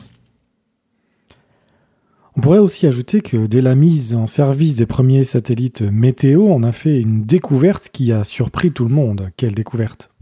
Effectivement, depuis 1960, on lance des satellites météo. Euh, les premiers satellites s'appelaient Tyros. Euh, pour photographier la Terre, pour voir les formations nuageuses. Et ce qu'on a découvert, c'est que la Terre est pratiquement entièrement recouverte de nuages. En fait, on ne s'imaginait pas ça avant l'exploration spatiale. On pensait même euh, que la Terre, il y avait des nuages par-ci, par-là, mais les nuages n'étaient pas si abondants. D'ailleurs, si vous regardez dans dans des bandes dessinées, par exemple, Tintin, c'est un exemple, Tintin sur la Lune, euh, les, deux, albums de Tintin, Hergé a reproduit quelquefois la Terre dans le firmament. Il place la Terre dans le firmament. Vous allez voir, vous allez très bien reconnaître les continents, parce que Hergé les a dessinés, mais vous allez voir aucun nuage. Bon, c'est sûr qu'à l'époque d'Hergé, on savait qu'il y avait des nuages autour de la Terre, mais on ne pensait pas qu'ils étaient abondants. Donc, on pensait que quand on irait dans l'espace, on verrait très, très bien les continents, on distinguerait bien la forme des pays, etc. Or, ce n'est pas le cas. Euh, je lance un chiffre comme ça, mais je dirais que la Terre est peut-être aux deux tiers recouverte de nuages, pas nécessairement une couche nuageuse épaisse, mais l'idée, c'est que ça cache une bonne partie du sol, de sorte que, et ça, c'est les satellites météo qui nous ont montré que les nuages sont beaucoup plus abondants, la couverture nuageuse est beaucoup plus abondante autour de la Terre que ce à quoi on s'attendait avant de lancer ces satellites-là. Ça a été une première découverte. Et est-ce qu'on peut apercevoir, euh, donc, avec nos yeux, hein, sans, objectif spécial, est-ce qu'on peut voir depuis l'espace euh, les grandes pyramides d'Égypte? Théoriquement, oui, dans les meilleures conditions, mais là, il y a un problème qui se pose. Hein. Les pyramides sont la même couleur que le sable. Donc, euh, ça doit être assez difficile de les voir parce qu'il n'y a pas de contraste. Si on avait, je sais pas moi, un sable noir et des pyramides blanches, là, on les verrait parce que les structures. Mais vous avez des pyramides qui sont dans les teintes de brune sur un désert brun, donc euh, c'est très difficile à voir. Ce que vous allez peut-être plus voir, c'est l'ombre projetée par les pyramides. euh, parce que là, il va y avoir un contraste. Mais voir les pyramides en tant que telles, dans des bonnes conditions, peut-être, mais vous avez un objet dans les teintes de brun sur un fond de teinte de brun, euh, bonne chance pour les voir. Et est-ce que dans le même ordre d'idée, est-ce que tu crois qu'on peut voir le Burj Khalifa, qui est la tour la plus haute actuellement au monde, qui fait 828 mètres, et qui était aux Émirats arabes unis Est-ce qu'on peut deviner euh, sa présence? En fait, le problème que ça pose, on pense à une tour de, 800 mètres de haut, mais quand on est dans l'espace, on la voit par le dessus. Ce qu'on voit, c'est sa superficie. Donc, euh, elle n'est pas nécessairement si visible que ça, parce que vous la voyez de haut, vous la voyez d'au-dessus, un peu comme si on voyait la tour d'Eiffel, non pas de côté, mais par le dessus. Encore là, il y a une question de contraste. Euh, est-ce que la tour euh, est suffisamment contrastée par rapport au sol? Mais ce qu'on verrait peut-être plus sous certains éclairages, c'est l'ombre dégagée par une tour de 800 mètres de haut. Donc, on parle évidemment toujours à l'œil nu, parce que si vous avez des, caméras, là, les caméras, peuvent être très puissantes, là, c'est autre chose. Mais à l'œil nu, peut-être que ça serait difficile de voir la tour parce qu'on la voit par le dessus. Par contre, on verrait peut-être assez bien l'ombre dégagée par une tour qui mesure 800 mètres de haut. Donc, c'est plus des fois l'ombre qui va trahir la présence d'un objet que l'objet lui-même. Il y a encore l'ombre, euh, vu que c'est un objet qui est très fin, quand même, peut-être mhm. que même l'ombre est assez difficile à voir aussi. Exactement, c'est ça. Fait que c'est drôle parce que c'est intéressant ce dont on parle actuellement, c'est que quand on parle d'une tour de 800 mètres, on dit que ça doit être facile de voir à l'espace, mais on ne pense pas qu'on la voit par le dessus. Donc le dessus n'est pas si important, imposante que ça. Donc encore là, il y a une question de perspective. Et est-il vrai que l'on peut apercevoir la Grande Muraille de Chine depuis la Lune? Ça, c'est un mythe qui est véhiculé depuis très longtemps. Euh, on, dit souvent que c'est le cas, que les astronautes, que, que ce serait même la seule structure humaine visible depuis la Lune. Ça, c'est quand on prend les, dimensions de l'objet. En même temps, la, Grande Muraille de Chine, c'est, un petit ruban de peut-être une, centaine de mètres, 200 mètres de, de largeur qui, longe, qui, mesure des, milliers de kilomètres de long, mais c'est un ruban très mince. Et c'est un ruban qui est fait de pierre, qui a la même couleur que le sol environnant. Donc, vous avez un objet plus ou moins de couleur gris-brun sur un fond gris-brun. Donc, euh, bonne chance pour le voir. Ce qui fait que même depuis l'orbite terrestre, c'est très difficile de la voir. Les astronautes, évidemment, euh, essaient de la voir quand c'est une de leurs cibles. Euh, ils y parviennent, mais encore là, dans les bonnes conditions d'éclairage. Mais de toute évidence, depuis la Lune, c'est impossible de la voir parce que c'est un ruban très, très, très, très mince qui a à peu près la même couleur du sol. Et en plus, si l'atmosphère terrestre était parfaitement transparente, il n'y avait aucun nuage, rien. Peut-être que dans certaines conditions, mais en réalité, quand vous êtes sur la Lune, puis rappelez-vous les photos qu'ont pris les astronautes depuis la Lune, on ne voit même pas les continents terrestres tellement il y a des nuages, tellement il y a, de la turbulence dans l'atmosphère. On ne peut pas vous regarder des photos prises depuis la Lune de la Terre. Vous n'êtes jamais capable de dire Ah, ce qu'on voit, c'est l'Europe, c'est l'Amérique, c'est l'Amérique du Sud ou l'Australie, etc. Donc, on n'arrive même pas à distinguer clairement les continents. Imaginez une structure comme euh, la muraille de Chine. Fait que quand vous entendez parler que la muraille de Chine, c'est la seule structure humaine visible depuis la Lune, c'est totalement faux. C'est quelqu'un un jour qui a sorti ça, probablement un journaliste, j'ai pas la référence, qui a sorti ça un jour, mais c'est resté dans l'imaginaire populaire, mais c'est totalement faux. Et peut-être que vous avez vu passer cette information, mais il est possible de voir des formations de plancton, de phytoplancton depuis l'espace. Euh, il s'agit de grandes taches, ça fait même des, fois des, tourbillons de, plancton qu'on peut voir depuis l'espace, même à l'œil nu. Et donc, mis à part ça, mis à part, c'est assez bizarre hein, d'ailleurs, parce que ce sont les plus petits animaux euh, que l'on puisse voir depuis l'espace. Donc, mis à part cela, Claude, est-ce qu'il est possible de voir des animaux depuis l'orbite? Sûrement pas à l'œil nu, parce que c'est vraiment beaucoup trop petit. Euh, on pense à un éléphant, on pense à des hippopotames, on pense à. Puis encore là, on pourrait penser à des girafes. Les girafes, on les voit bien de côté, mais si vous êtes dessus, c'est pas très gros une girafe. Ce qui fait que non, depuis l'espace, on peut pas vraiment voir à l'œil nu, par exemple, des troupeaux d'animaux. Euh, à moins d'avoir des conditions exceptionnelles, par exemple, euh, je sais pas, des animaux qui seraient de teinte grise dans un champ vert, peut-être qu'on percevrait, mais autrement, non, on peut pas voir d'animaux avec euh, à l'œil nu.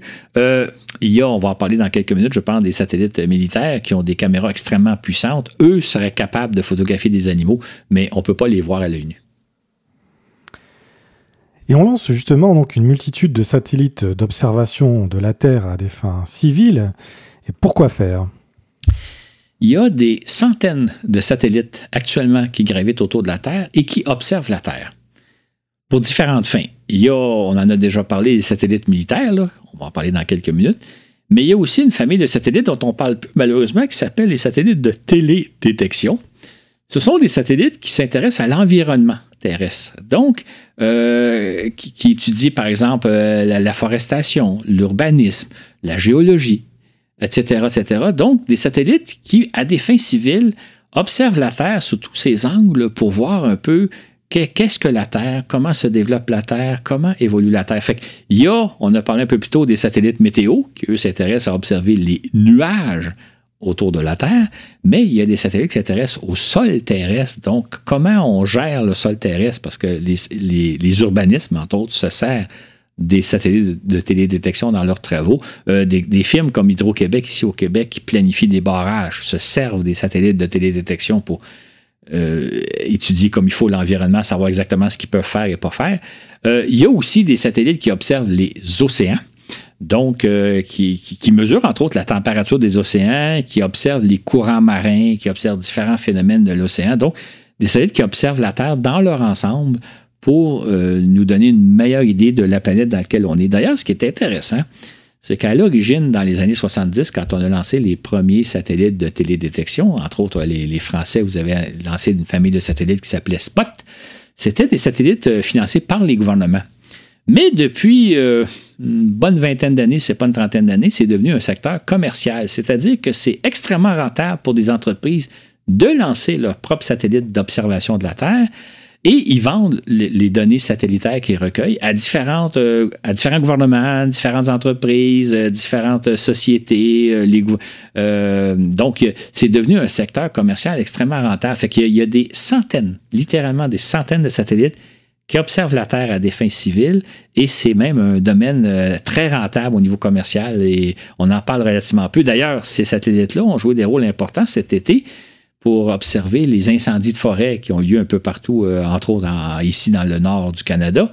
Donc, les, données satellitaires prises par certains satellites commerciaux servaient aux pompiers pour euh, voir où sont les incendies, comment les circonscrire, évidemment prendre connaissance du terrain lui-même, de quelle façon on peut procéder.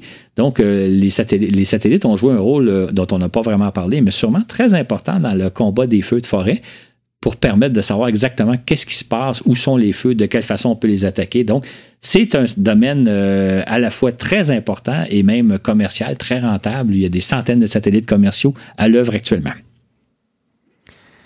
Et que voient particulièrement les satellites météo?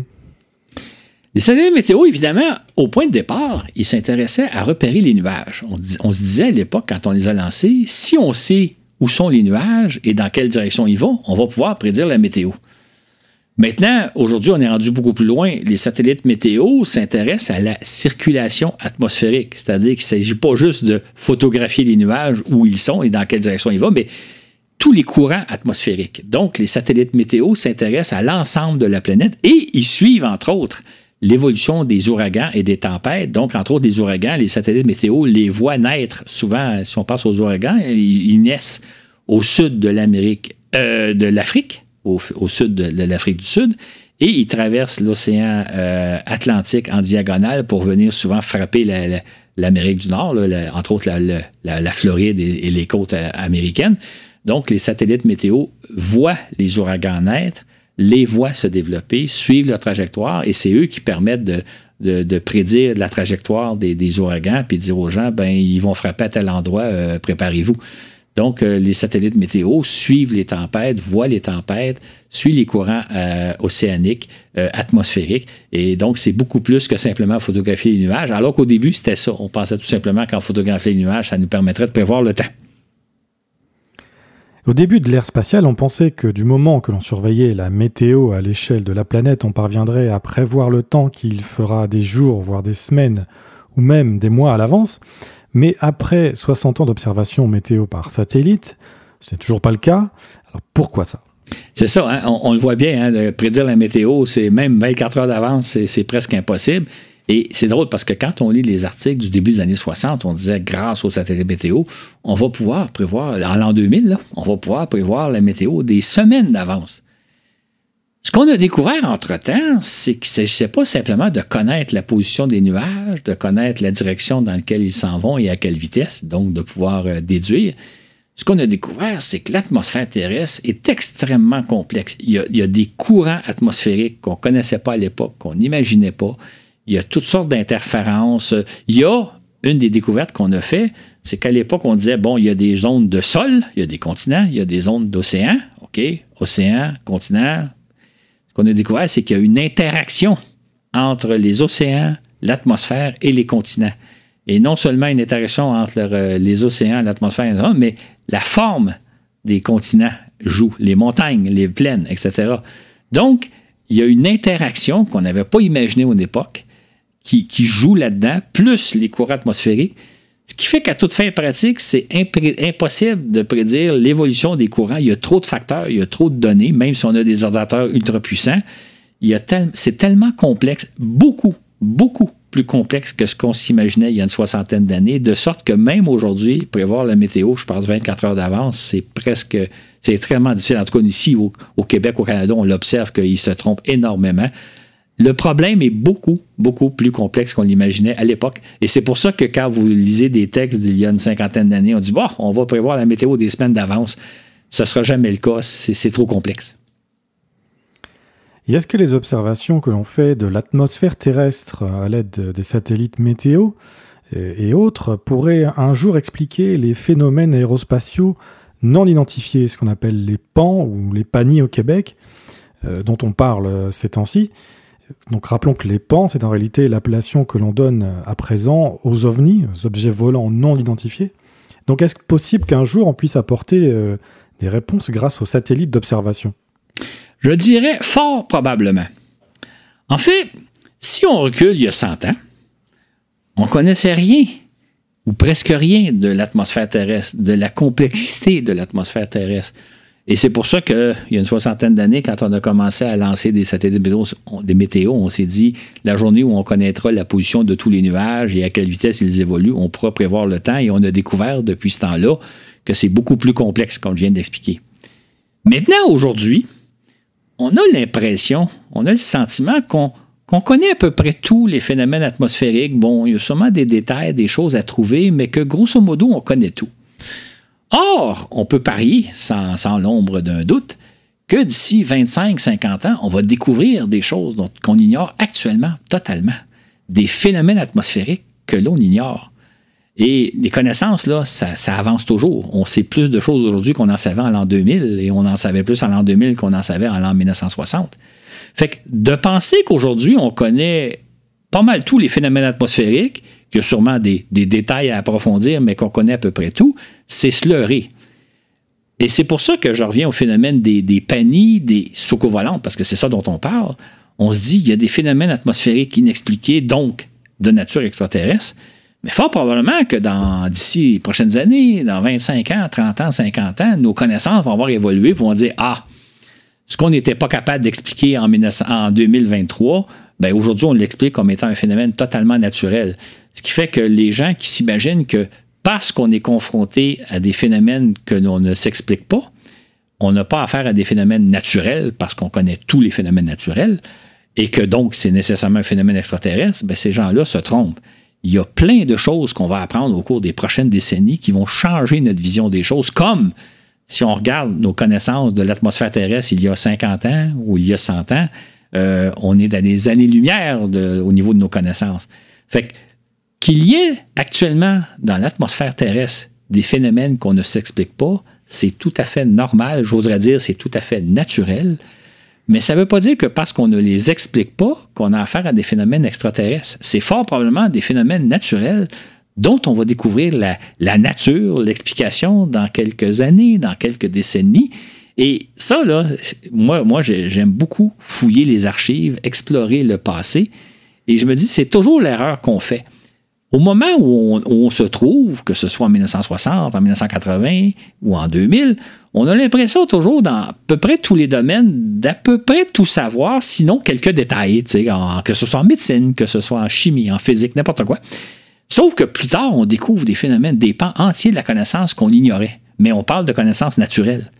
Ce qui fait qu'aujourd'hui, en 2023, on a l'impression qu'on connaît à peu près tout de l'atmosphère terrestre et que bah, sûrement que les spécialistes ont, des notions à approfondir, mais qu'on a.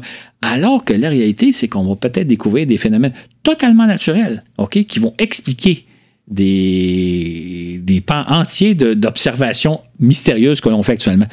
Je vais faire un exemple un peu caricatural. Si on recule d'à peu près il y a 500 ans, il y avait des gens qui avaient des problèmes de nature psychologique, psychiatrique, qu'on attribuait, mettons, au démon. C'est des traces, c'est les manifestations du démon. La personne est possédée du démon. Aujourd'hui, puis c'est des connaissances récentes depuis peut-être moins d'un siècle, on sait que c'est des problèmes de maladie mentale, c'est des problèmes de dysfonctionnement du cerveau. Ça n'a rien à voir avec la possession du démon. Aujourd'hui, on observe des phénomènes dans l'atmosphère terrestre, on dit Ah, ah ça, c'est pas naturel, c'est de nature extraterrestre, là, ça, c'est la présence des extraterrestres on fait un peu le même genre de raisonnement qu'il y a 500 ans. On disait la personne est possédée du démon. Aujourd'hui, on sait que c'est des troubles psychiatriques, des troubles psychologiques, des troubles du cerveau. Ça n'a rien à voir avec le, le démon ne prend pas possession des gens, même si certains pensent encore, ils font de l'exorcisme et tout ça. Aujourd'hui, on sait que c'est des problèmes de l'ordre de, la psychiatrie ou quelque chose du genre.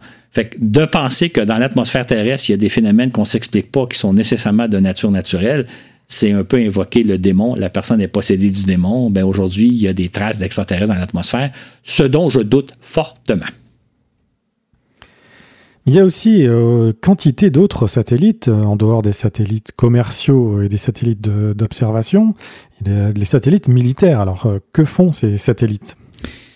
Il y a effectivement beaucoup de satellites militaires d'observation de la Terre, mais je dirais qu'il y en a beaucoup moins aujourd'hui qu'il y en avait dans les années 60-70. Euh, on, en lance beaucoup moins. Euh, il y a beaucoup plus de satellites d'observation de la Terre à des fins civiles que militaires. Bon, les satellites militaires ont plusieurs fonctions. La première, c'est évidemment de, surveiller ce qui se passe en territoire ennemi. Euh, est-ce que l'ennemi est en train, je mets ennemi entre guillemets, en train de préparer une attaque? C'était souvent d'ailleurs le cas dans les années 60-70. Aujourd'hui, on s'en sert pour savoir quelles sont les forces en présence. Euh, quels sont les, par exemple, si on se passe de notre angle à nous en Amérique, euh, en Occident, ben, on va se demander quelles sont les forces chinoises, qu'est-ce que les Chinois ont comme armement, euh, de quelle façon ils le déploient, où elles sont ces armements-là. Même chose du côté des Russes. Donc, les satellites militaires observent la Terre pour voir qu'est-ce que l'ennemi prépare, quelles sont les forces en présence. Inutile de dire que les satellites militaires jouent un rôle très important actuellement dans l'agression de la Russie en Ukraine. Euh, on n'en parle pas, là, mais c'est clair que les Ukrainiens reçoivent des informations, entre autres des satellites militaires américains. En fait, c'est les Américains qui leur fournissent l'information, leur disant où sont les troupes russes, quels sont leurs armements, de quelle façon elles sont déployées, etc., pour mener à bien des attaques. Et évidemment, les Russes font la même chose. Les Russes ont leur propre satellite de reconnaissance, d'observation de la Terre à des fins militaires. Et ils observent évidemment le théâtre ukrainien pour savoir exactement où sont les forces ukrainiennes. Les satellites servent évidemment aussi à repérer les cibles. Quand on voit par exemple très bien euh, que les Russes, mettons, vont, s'en prendre à un édifice, vont s'en prendre à un hôpital ou à une école, ils savent exactement où se trouve. C'est pas des erreurs quand les Russes des fois vont dire, écoutez, le, missile n'a pas frappé la bonne cible ou n'importe quoi. Non, non, ils savent exactement les cibles. Fait que les satellites militaires servent à repérer exactement où sont les cibles, à quel endroit précisément, et là, on peut calculer pour envoyer un missile exactement à la bonne place. Donc, euh, actuellement, les satellites militaires jouent des rôles très importants au niveau du conflit, euh, pas du conflit, parce que ce pas un conflit, c'est une agression en Ukraine. Et évidemment, des pays comme euh, la France, entre autres, avaient ses propres satellites de reconnaissance. Aujourd'hui, hein, il y a des satellites de reconnaissance germano-français. Donc, les Allemands et les Français et les Italiens s'associent ensemble pour observer. Eux aussi ont besoin de savoir Qu'est-ce qui se passe au niveau, à l'échelle terrestre, peut-être plus même dans la région de l'Europe? Quelles sont les forces en présence? De quelle façon doit-on se préparer, etc. Donc, les satellites surveillent en permanence tout ce qui se passe au niveau militaire. Et ça, on peut le voir comme étant quelque chose d'agressif, mais ça, a quelque chose de très important, euh, de très pacifique, je dirais. C'est-à-dire qu'avant la présence des satellites militaires, on pouvait craindre qu'un ennemi prépare une attaque et devant cette crainte-là, dire on va l'attaquer avant qu'il nous attaque, on fait une attaque préemptive euh, pour s'assurer de ne pas être pris par surprise. Or, peut-être que l'ennemi ne préparait pas tout simplement d'attaque, mais qu'on avait, on était mal informé. Les satellites de reconnaissance permettent de savoir exactement ce qui se passe, donc de savoir que non, l'ennemi n'est pas en train de préparer une attaque. On n'aura pas donc à, préparer une contre-attaque ou une attaque préventive euh, au cas où. Donc, euh, probablement que les satellites militaires nous ont sauvés de certains conflits parce qu'on aurait peut-être passé à l'attaque pensant que l'autre se prépare à nous attaquer, ce qui n'était pas le cas. Donc, ils jouent un rôle littéralement de paix. Euh, malheureusement aussi un rôle de guerre actuellement, comme on peut le voir en Ukraine, mais ces satellites-là sont à l'œuvre et ils jouent un rôle important, malheureusement. Et on dit que ces satellites espions sont dotés de caméras qui sont si puissantes qu'elles permettraient en théorie de lire un journal déposé par terre. Alors est-ce que c'est vrai? Bien, en théorie, c'est vrai, c'est-à-dire que euh, ce qu'on appelle la résolution d'une caméra. Euh, par exemple, euh, donner un exemple, les, satellites météo ont des caméras qui voient peut-être les objets les plus petits qu'ils voient sont peut-être de l'ordre du kilomètre. On n'a pas besoin d'avoir plus de précision que ça. Les satellites de télédétection ont possiblement des caméras, des caméras qui voient, mettons, des objets de l'ordre de 1 mètre ou même de moins d'un mètre. Donc là, vous pouvez voir des objets beaucoup plus précisément. Et il y a des satellites militaires qui pourraient voir beaucoup plus que ça, peut-être des objets de l'ordre du centimètre, sinon pas du millimètre. En théorie. Le problème que ça pose, c'est que l'atmosphère terrestre n'est pas parfaitement transparente. Comme je l'ai souvent dit, l'atmosphère terrestre, elle est sale. L'atmosphère terrestre contient de l'humidité qui brouille. Euh, évidemment, il y a des nuages. C'est que même dans les meilleures conditions, les caméras ne seraient pas capables de photographier, par exemple, la, couverture d'un livre ou d'un journal. Non pas que la puissance n'existe pas, mais l'atmosphère terrestre n'est pas assez suffisamment transparente. S'il n'y avait pas d'atmosphère autour de la Terre, ce serait théoriquement possible. Maintenant, il y a un inconvénient aussi à ajouter à ça, c'est que plus vous photographiez quelque chose de précis, moins vous voyez large. Hein. On a tous des caméras. Si on zoome, on zoome, on permet de voir plus en détail, mais on voit moins large. Fait que si vous voudriez photographier la Terre à, un centimètre, avec une capacité d'un centimètre, vous ne verriez pas grand-chose. C'est parfois souvent plus agréable de voir des photos où on voit, mettons, juste à un mètre près ou à même dix mètres près, et là, vous avez une vue d'ensemble. On pourrait passer un peu une caricature en disant l'arbre cache la forêt. Vous pourriez avoir des caméras capables de photographier chacun des arbres d'une forêt, mais ça serait très difficile de voir l'ensemble de la forêt.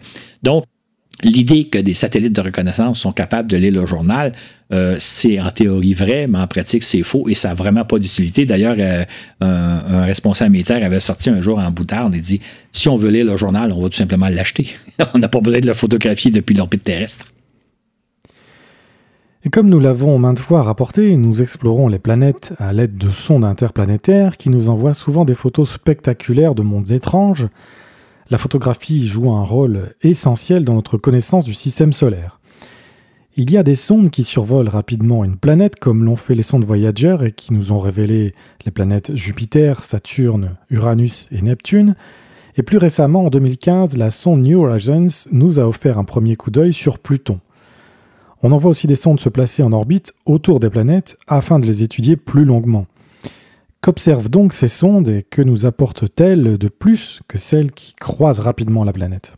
Ce qui est intéressant, c'est qu'effectivement, quand on fait un premier survol d'une planète, on, découvre l'ensemble de ce qu'il y a à voir. Et à partir de ces découvertes-là, là, on va concevoir des sondes qui vont être spécialisées, des sondes qui vont observer euh, plus en détail certains phénomènes qu'on aura repérés lors du survol. Euh, donc, ces sondes-là tirent profit du premier survol qu'on a fait à partir des premières sondes qui nous ont révélé un peu qu'est-ce qu'il y a à voir dans l'ensemble. Et après ça, on développe des sondes spécialisées. D'ailleurs, il y a, une bonne dizaine de sondes actuellement en orbite autour de Mars, chacune étudiant Mars à sa façon. On pourrait prendre un exemple. On pourrait prendre Pluton. On a envoyé la sonde New Horizon autour de Pluton, qui a survolé Pluton à l'été de, euh, de 2015 on a eu un premier survol. On a une première idée de ce que c'est Pluton. On, a en sait beaucoup plus aujourd'hui sur Pluton qu'on en savait avant. Mais dans le fond, on a tout à découvrir un jour. Un jour, on va lancer une sonde vers Pluton, là, c'est pas encore prévu, qui va se placer en orbite autour de Pluton. Et là, on va découvrir énormément de choses à propos de Pluton. Ce qui fait qu'actuellement, on a une certaine idée de ce qu'est Pluton, comme à une certaine époque, on avait une certaine idée de ce qu'est Vénus, de ce qu'est Mars, etc. Mais quand on place des sondes en orbite, ah là, on va vraiment découvrir ce à quoi on a affaire. Et ce n'est pas encore le cas pour Pluton, mais un jour, peut-être dans 20-30 ans, on va placer une sonde en orbite autour de Pluton et là, on va vraiment découvrir ce que recèle cette planète-là, tous les secrets de cette planète-là. Donc, c'est l'utilité de placer des sondes en orbite, même si les sondes qui ont fait un premier survol nous ont souvent donné une assez bonne idée de ce qu'il y a à savoir, de ce qu'il y a à voir. Et on place aussi des sondes autour de la Lune. Alors pourquoi, nous qui connaissons déjà très bien notre satellite naturel? Effectivement, on peut se demander, est-ce qu'il y a quelque chose qu'on ne connaît pas à, propos de la Lune? La réponse, c'est oui. En fait, comme je l'expliquais dans certains balados, on a, tout à découvrir à propos de la Lune. Ce qui fait qu'actuellement, il y a des sondes qui étudient l'ensemble de la Lune, la géologie de la Lune. On a encore beaucoup de choses à apprendre, qui repèrent aussi des traces d'eau, parce qu'on sait qu'il y a. Euh, de l'eau sur la Lune. On parle beaucoup, hein, soit en passant dans les médias, qu'il y a de l'eau au pôle sud, au fond de certains cratères, que des astronautes pourraient aller récupérer un jour. Mais ce qu'il faut savoir, d'ailleurs, c'est que les sondes orbitales ont découvert, il y a peut-être une dizaine d'années, qu'il y a même moins que ça, qu'il y a aussi de l'eau un peu partout sur la Lune, juste sous la surface, peut-être à 20 ou 30 cm sous la surface, il y a des molécules d'eau c'est pas des concentrations d'eau, là, c'est pas un sol marécageux, c'est pas des rivières, c'est pas des lacs, mais il y a des molécules d'eau un peu partout sur la Lune. C'est, fait que les, sondes qui actuellement étudient la Lune nous en apprennent énormément, même si euh, on étudie énormément la Lune dans les années 60. On a encore tout à apprendre à propos de la Lune et c'est un peu dommage d'ailleurs, j'en ai déjà parlé, qu'on se concentre juste sur le pôle sud, parce que l'ensemble de la Lune recèle plein de secrets dont on n'a pas vraiment idée aujourd'hui. Et est-ce que ces sondes orbitales autour de la Lune peuvent-elles repérer euh, des véhicules automatiques qui explorent le sol lunaire? Ce qui est intéressant, euh, je disais tantôt que les, satellites militaires euh, qui sont en orbite autour de la Terre sont, sont, limités par la présence de l'atmosphère qui est à la fois sale et vaporeuse, etc. Dans le cas de la Lune, il n'y a pas d'atmosphère. Là, vous pourriez théoriquement avoir des caméras qui seraient capables de lire le journal. Euh, ça n'a pas son utilité, soit dit en passant. Mais ces caméras-là voient très, très bien euh, les traces laissées par les astronautes d'Apollo, on en parlait tantôt. Ils sont capables, pas seulement les traces de pas, mais par exemple les traces de roues des jets lunaires que les astronautes ont employés. Euh, ils voient, ils repèrent les endroits où les sondes se sont posées, hein, pour penser aux sondes chinoises de Chang'e qui se sont posées sur la Lune ces dernières années, les astromobiles, les petits véhicules tout-terrain qui ont été déployés. D'ailleurs, il y a une sonde américaine très intéressante qui s'appelle LRO pour Lunar Reconnaissance Orbiter, qui a repéré, par exemple, les trajets suivis par les, petits robots, euh, les deux petits robots U2 chinois qui explorent la Lune, sont capables de voir exactement quel chemin parcouru, combien de, centaines de mètres ou de kilomètres ils ont parcouru. Ils ont aussi confirmé que les, les deux lunocodes soviétiques lancés au début des années 70 ont bel et bien fait le travail que les Soviétiques nous avaient dit à l'époque. Autrement dit, si les Soviétiques nous avaient menti à propos de ces sondes-là, ou si les Chinois nous mentaient à propos de leurs sondes, le LRO américain est capable de confirmer ou d'infirmer ce que nous disent les Chinois et les Soviétiques. Et je dois dire que ce que les Chinois et les Soviétiques nous ont dit a été confirmé par la sonde. Les, deux, les véhicules tout-terrain ont bel et bien effectué l'exploration dont nous avaient fait part les Soviétiques et maintenant les Chinois. Est-ce que c'est la même chose dans le cas de Mars, par exemple? Ben oui et non. Euh, oui, mais comme je disais tantôt, l'atmosphère de Mars est très sale, donc on ne voit pas aussi bien sur Mars. Par contre, euh, les sondes sont capables quand même de repérer les sites d'atterrissage, de repérer les robots, de voir le trajet parcouru. Ils arrivent assez bien à le faire, mais évidemment, dans le cas de Mars, ben, on est limité par le fait que l'atmosphère n'est vraiment pas très transparente. Et on se sert même de nos sondes interplanétaires pour photographier la Terre elle-même comme si c'était une planète euh, comme les autres. Et ces sondes prennent même des photos assez intéressantes, euh, tu dis. Alors, lesquelles? Bien, ce qui est intéressant, c'est que, comme on expliqué dans des balados en, précédent, on se sert des fois de la, Terre pour propulser les sondes vers euh, l'espace lointain, le fameux, fameux concept d'assistance gravitationnelle on se sert, par exemple, les, sondes voyageurs se sont servis de, Jupiter pour se propulser vers Uranus, Neptune et, euh, Saturne, Uranus et Neptune. On se sert actuellement des sondes qu'on place souvent en orbite autour du Soleil et les sondes vont finir par passer près de la Terre pour bénéficier de l'accélération gravitationnelle de la Terre pour se rendre à destination. Mais quand elles font ça, elles s'approchent de la Terre et comme elles sont équipées de caméras, ben, on s'en sert pour photographier la Terre exactement comme si on approchait Mars ou si on approchait euh, Jupiter ou Saturne, un peu comme l'ont fait les sondes voyageurs. Donc, euh, entre autres, euh, il y a la sonde Galileo qui a exploré la planète Jupiter dans les années 90, qui, avant de se rendre à Jupiter, est passée près de la Terre et elle a pris des photos, une série de clichés spectaculaires parce que la sonde est équipée d'excellentes caméras.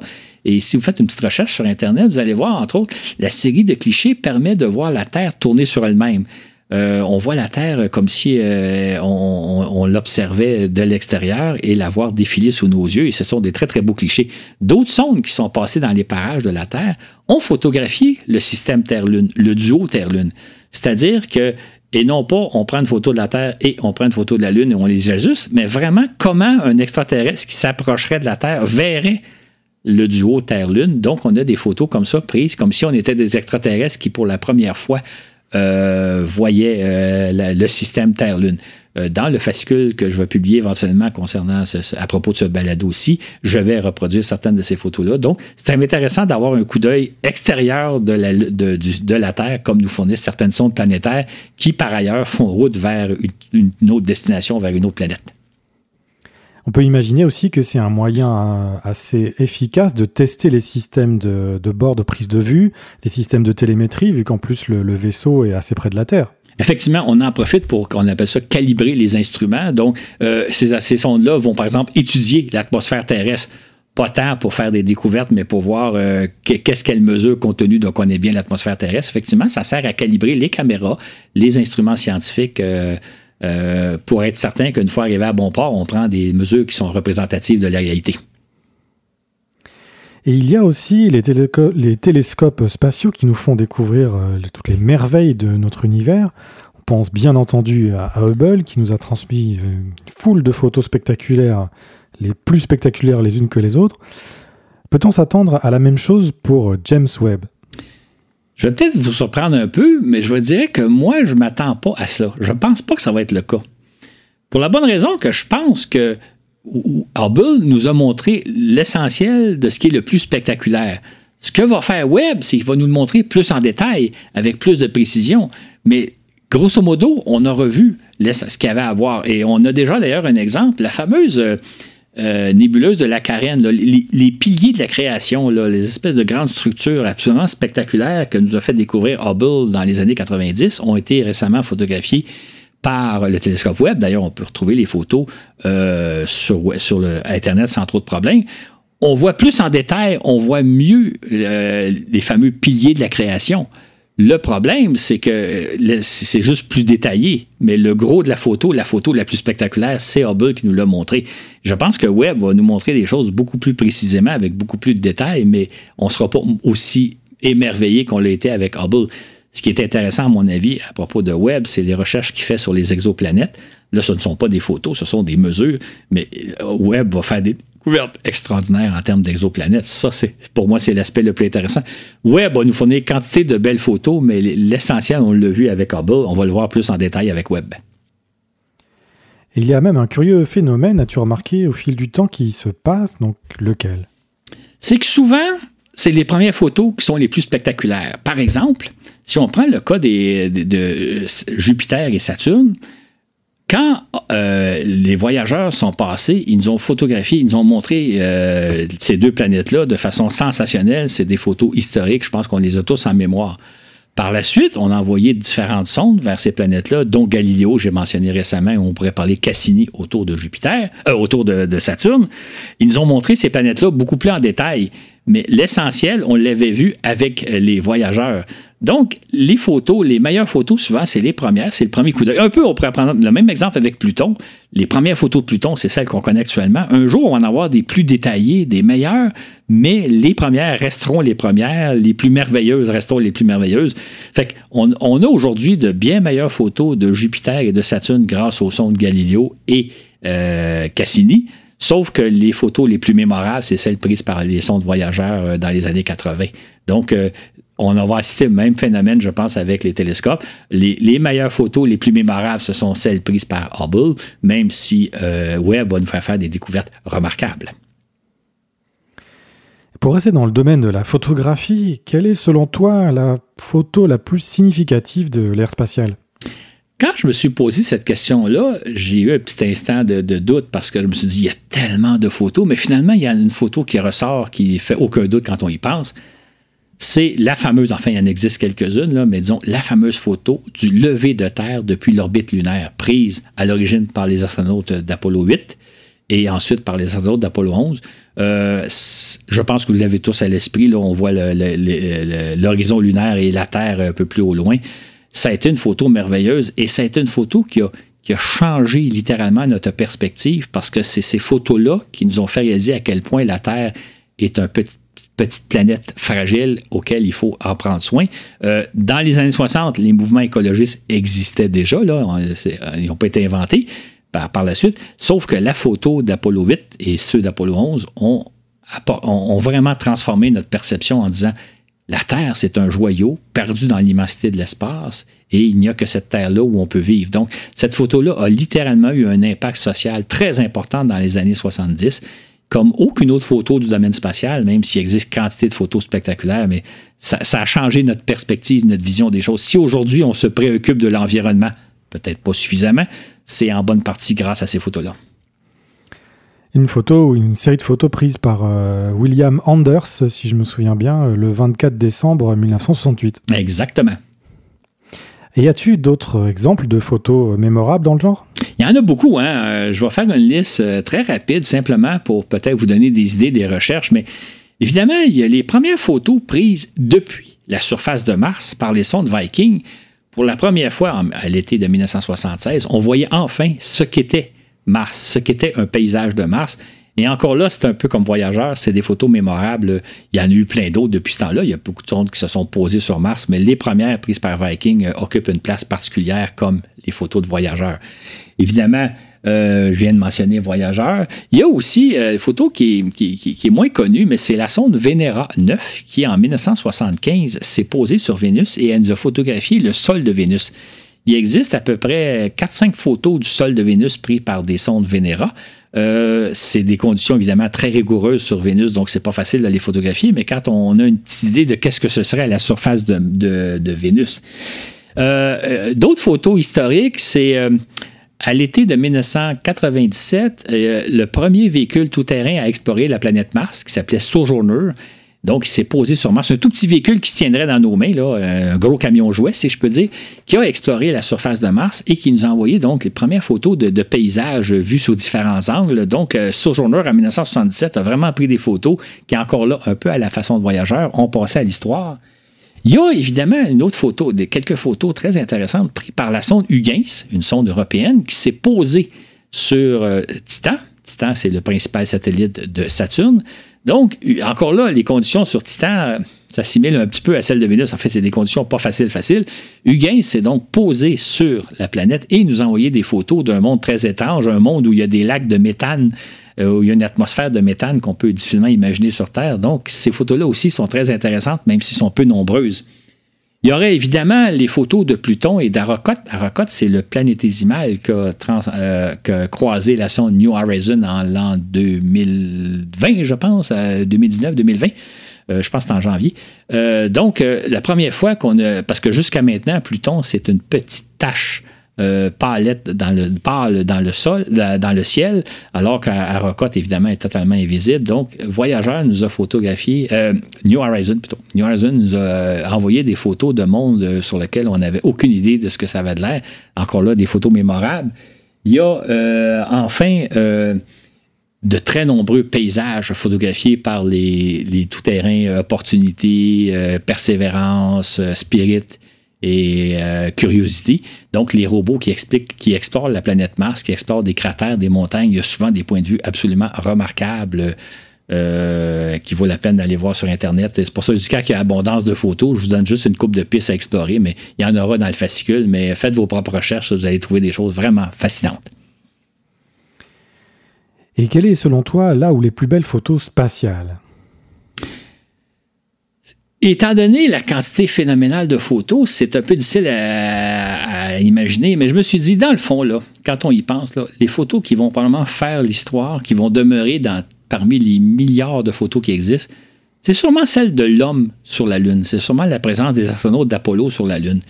En fait, moi, j'ai la conviction que dans quelques siècles, quand on va se souvenir de notre époque, particulièrement du 20e siècle, ça va être l'image qu'on va garder. C'est les astronautes sur la Lune. On va dire, OK, ça, ça va symboliser à elles seules, ces photos-là, le 20e siècle. Donc, pour moi, les photos les plus importantes, les plus mémorables, faites, votre choix, là, mais c'est probablement, mon hypothèse à moi, la présence de l'homme sur la Lune, les, premiers pas de Neil Armstrong, les photos d'Apollo 11, 12, 14, 15, 16, 17, là, ça va être ces photos-là qui vont passer à l'histoire, qui vont symboliser à elles seules tout le 20e siècle. Claude, maintenant, rêvons un peu, si tu veux bien. Si tout va bien, d'ici quelques années, les, les humains fouleront à nouveau le sol lunaire. Et que peut-on espérer voir de différent euh, donc, par rapport à l'époque d'Apollo, justement? Moi, je me suis dit que ce qu'on risque de, voir, c'est des photos de bien meilleure qualité, parce qu'aujourd'hui, la, photographie, ça n'a rien à voir avec celle des années 60. Donc, probablement que les astronautes vont nous prendre des clichés dont on n'a pas idée d'une qualité extraordinaire. L'autre différence, c'est que les photos, on va les avoir, j'oserais dire, en direct, parce qu'il faut savoir qu'à l'époque d'Apollo, les astronautes prenaient des photos sur pellicule, il devait revenir sur Terre, on devait développer les véhicules, et finalement, environ deux semaines après le retour sur Terre, on voyait les photos. Là, la prochaine fois qu'on va aller sur la Lune, les astronautes vont prendre des photos numériques qu'ils vont mettre directement sur leur compte, euh, je ne sais pas si ça va être Instagram ou autre, là, parce que ça évolue vite, ces domaines-là. Donc, on va les voir en direct. Et on va avoir une qualité de photos, puis là, on va dire, oh, les photos d'Apollo, c'est intéressant, mais ça n'a rien à voir avec les prochaines photos. On peut même penser qu'on va avoir, bon, on va avoir des panoramas, on va peut-être même avoir des espèces de photos en trois dimensions. Donc, euh, on va voir la profondeur, on va voir des angles qu'on n'a pas pu prendre à l'époque d'Apollo. Donc, je pense qu'au niveau de la photographie, euh, les prochaines missions sur la Lune, lorsqu'un jour on va y aller, euh, ça va être absolument sensationnel par rapport au temps d'Apollo. Mais encore là, je reviens à ma leçon de tantôt, les premières photos restent les plus mémorables. je pense que les photos d'Apollo vont toujours demeurer dans l'esprit de tout le monde, mais les prochains astronautes qui vont marcher sur la Lune vont sûrement nous apporter des choses spectaculaires. On pourrait même imaginer explorer euh, la Lune d'une façon assez euh, inattendue. De quelle façon? La Lune, c'est pas loin. Hein.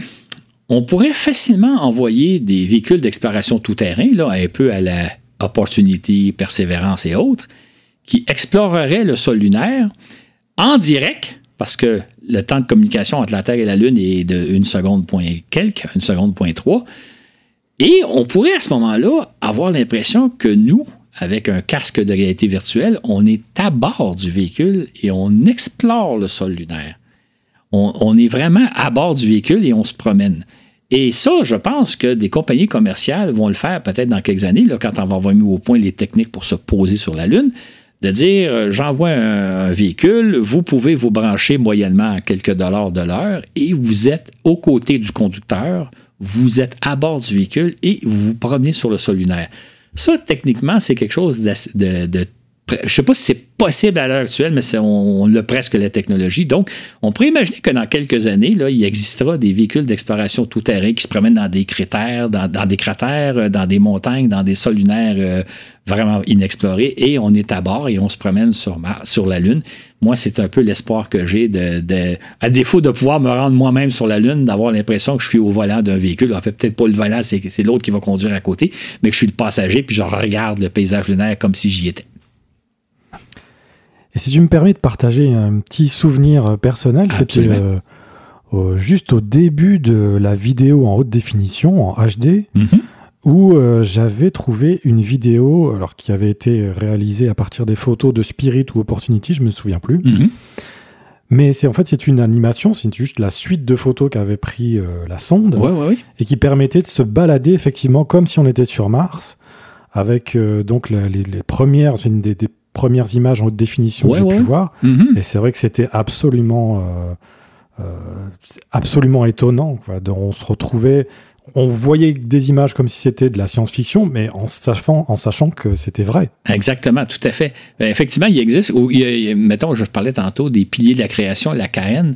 Euh, l'Agence spatiale européenne, je pense, a mis au point une vidéo où on, se promène. en fait, c'est comme si on partait de la Terre, on approchait de la nébuleuse, on rentre dans la nébuleuse, puis tout ça. Puis effectivement, il existe déjà des vidéos qui nous donnent une avant, un avant-goût de ce que c'est. Mais imagine si on peut vivre ça en direct sur la Lune, ne sachant pas exactement sur quoi on va tomber. Mais il y a des choses intéressantes qui s'en viennent. donc justement, je parlais de Mars. Est-ce que ce serait possible, le genre d'expérience dont tu parlais pour la Lune, est-ce que ça marcherait sur Mars ou sur Vénus ou ailleurs? Malheureusement, non. Hein? On ne pourrait pas le faire en direct parce que les délais de communication sont trop longs. Par exemple, dans le cas de Mars, c'est quelque chose comme euh, entre 20 et 40 minutes. C'est-à-dire que si vous envoyez un signal, le signal prend 20, une vingtaine, 20 à 40 minutes à se rendre sur Mars et ensuite à revenir. Donc, c'est pour ça d'ailleurs qu'actuellement, les, les, robots qui explorent la planète Mars ne sont pas téléguidés depuis la Terre. Ils sont programmés. On dit au robot, tu vas faire telle, telle, telle, telle chose. On envoie les informations. Le robot assimile l'information et fait la manœuvre qu'on lui a dit. Donc, l'idée de se promener en direct sur la Lune ne sera pas possible sur Mars ou n'importe où ailleurs parce que les distances sont trop grandes. Est-ce qu'on pourrait voir un jour à quoi ressemble une exoplanète? Euh, Est-ce qu'on aura des télescopes assez puissants ou même euh, peut-être y envoyer des sondes? Dans le cas des exoplanètes, le, gros problème que ça pose, c'est qu'ils gravitent autour d'une étoile, une étoile très brillante. Donc, euh, ça revient un peu quand on disait que la nuit, on ne voit pas d'étoiles lorsque la, sur la Lune, on ne voit pas d'étoiles parce que le Soleil est présent.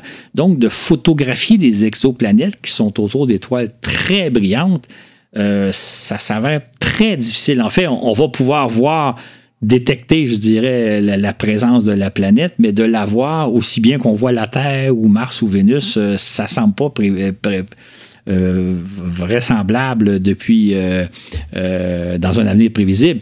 On pourrait penser aussi à envoyer, par exemple, des sondes interstellaires, donc d'envoyer une sonde à aller photographier de plus proche les planètes. Bon, ça pose tout un défi technologique. Les exoplanètes sont à des années-lumière de nous, donc ça va prendre des années à s'y rendre, même si on, pouvait se déplacer à la vitesse de la lumière. Mais une fois rendu sur place, ça va prendre des années avant d'avoir le résultat. Imaginez par exemple, on va probablement le faire un jour, envoyer une sonde vers euh, Alpha, euh, Proxima du Centaure, l'étoile la plus proche de nous, autour de laquelle on sait qu'il y a quelques planètes. Donc, l'étoile est à 4,2 années-lumière de nous. Il faut d'abord franchir cette distance-là, mais faisons un peu de science-fiction, nous y sommes. La sonde prend des photos. Les photos euh, nous parviennent à la vitesse de la lumière, mais ils vont prendre 4,2 ans avant de nous parvenir. Et là, si on dit à la sonde, ben là, pourrais-tu photographier telle chose plutôt que telle autre, etc., ben le temps d'envoyer l'information, ça prend 4,2 années pour que la sonde reçoive l'information, qu'elle recueille les photos, qu'elle nous retourne les photos. Et ça, c'est pour l'étoile la plus proche. Donc, euh, photographier des exoplanètes va relever d'un défi énorme, soit à cause de la brillance de l'étoile si on est depuis l'orbite terrestre, soit si on se rend sur place, les questions de, délai de temps. Donc, euh, euh, on va voir dans les prochaines années, parce qu'il y en a déjà eu, il commence à avoir des photos. D'ailleurs, Web va en prendre certaines photos, mais ça va être euh, des taches plus ou moins blanchâtres qui ne permettront pas de distinguer tel de détails. On ne verra pas dans un avenir prévisible, à mon avis, des exoplanètes comme on voit, par exemple, euh, ne serait-ce que Pluton, par exemple, ou même Uranus ou Neptune. On n'aura pas cette qualité-là parce que les distances sont trop grandes et les problèmes de luminosité. Et pour finir, et puis pour continuer à rêver avec toi, Claude, euh, que peut-on espérer dans les années euh, qui vont, qui vont arriver, dans 25 ans, euh, dans 30 ans Qu'est-ce qu'on peut imaginer? J'ai beaucoup réfléchi à ça, puis je me dis, c'est difficile de répondre à cette question-là, mais je me suis rappelé quelque chose. dans les, en 1989, j'ai écrit un article pour le magazine Québec Science dans lequel j'ai interviewé plusieurs astronomes pour savoir Selon eux, est-ce qu'il y a des planètes qui existent autour des autres étoiles? Est-ce qu'on va pouvoir un jour les repérer, etc., etc.? Et on est en 1989 et les astronomes m'expliquaient, Monsieur Lafleur, c'est très, très difficile euh, à cause des distances, à cause de l'éclat de l'étoile.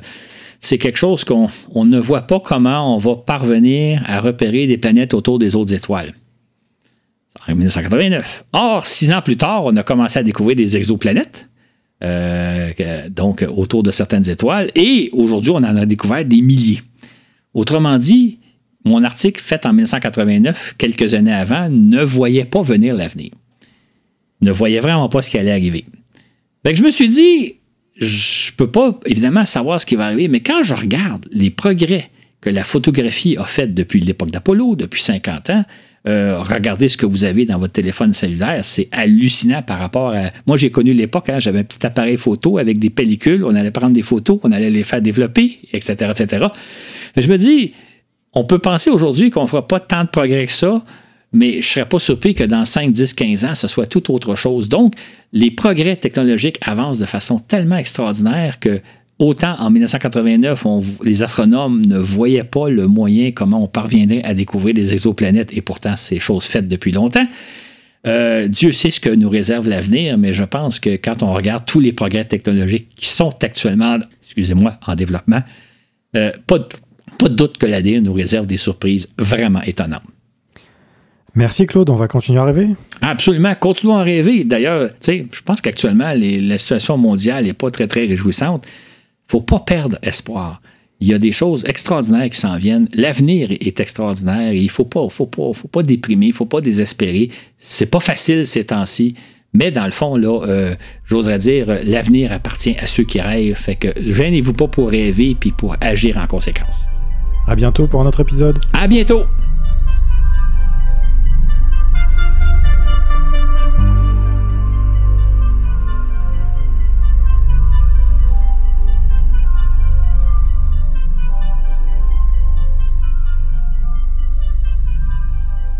Nous espérons que cet épisode vous a plu. En ce qui nous concerne avec Claude, c'est toujours un plaisir d'enregistrer ensemble et de partager, de vous partager notre passion pour l'espace. Nous sommes présents sur les multiples plateformes de streaming pour lire vos commentaires et répondre à vos questions. Si vous souhaitez nous apporter votre soutien financier, comme vous l'a dit Claude en début de balado, et profiter des épisodes deux semaines à l'avance ainsi que des fascicules qui sont écrits par Claude et qui accompagnent euh, les balados. Direction le site patreon.com, Voyage dans l'espace. Cet épisode vous a été présenté par Florent Meunier avec Claude Lafleur au contenu, Laurent Runigo et Dylan Baillargeon aux médias sociaux.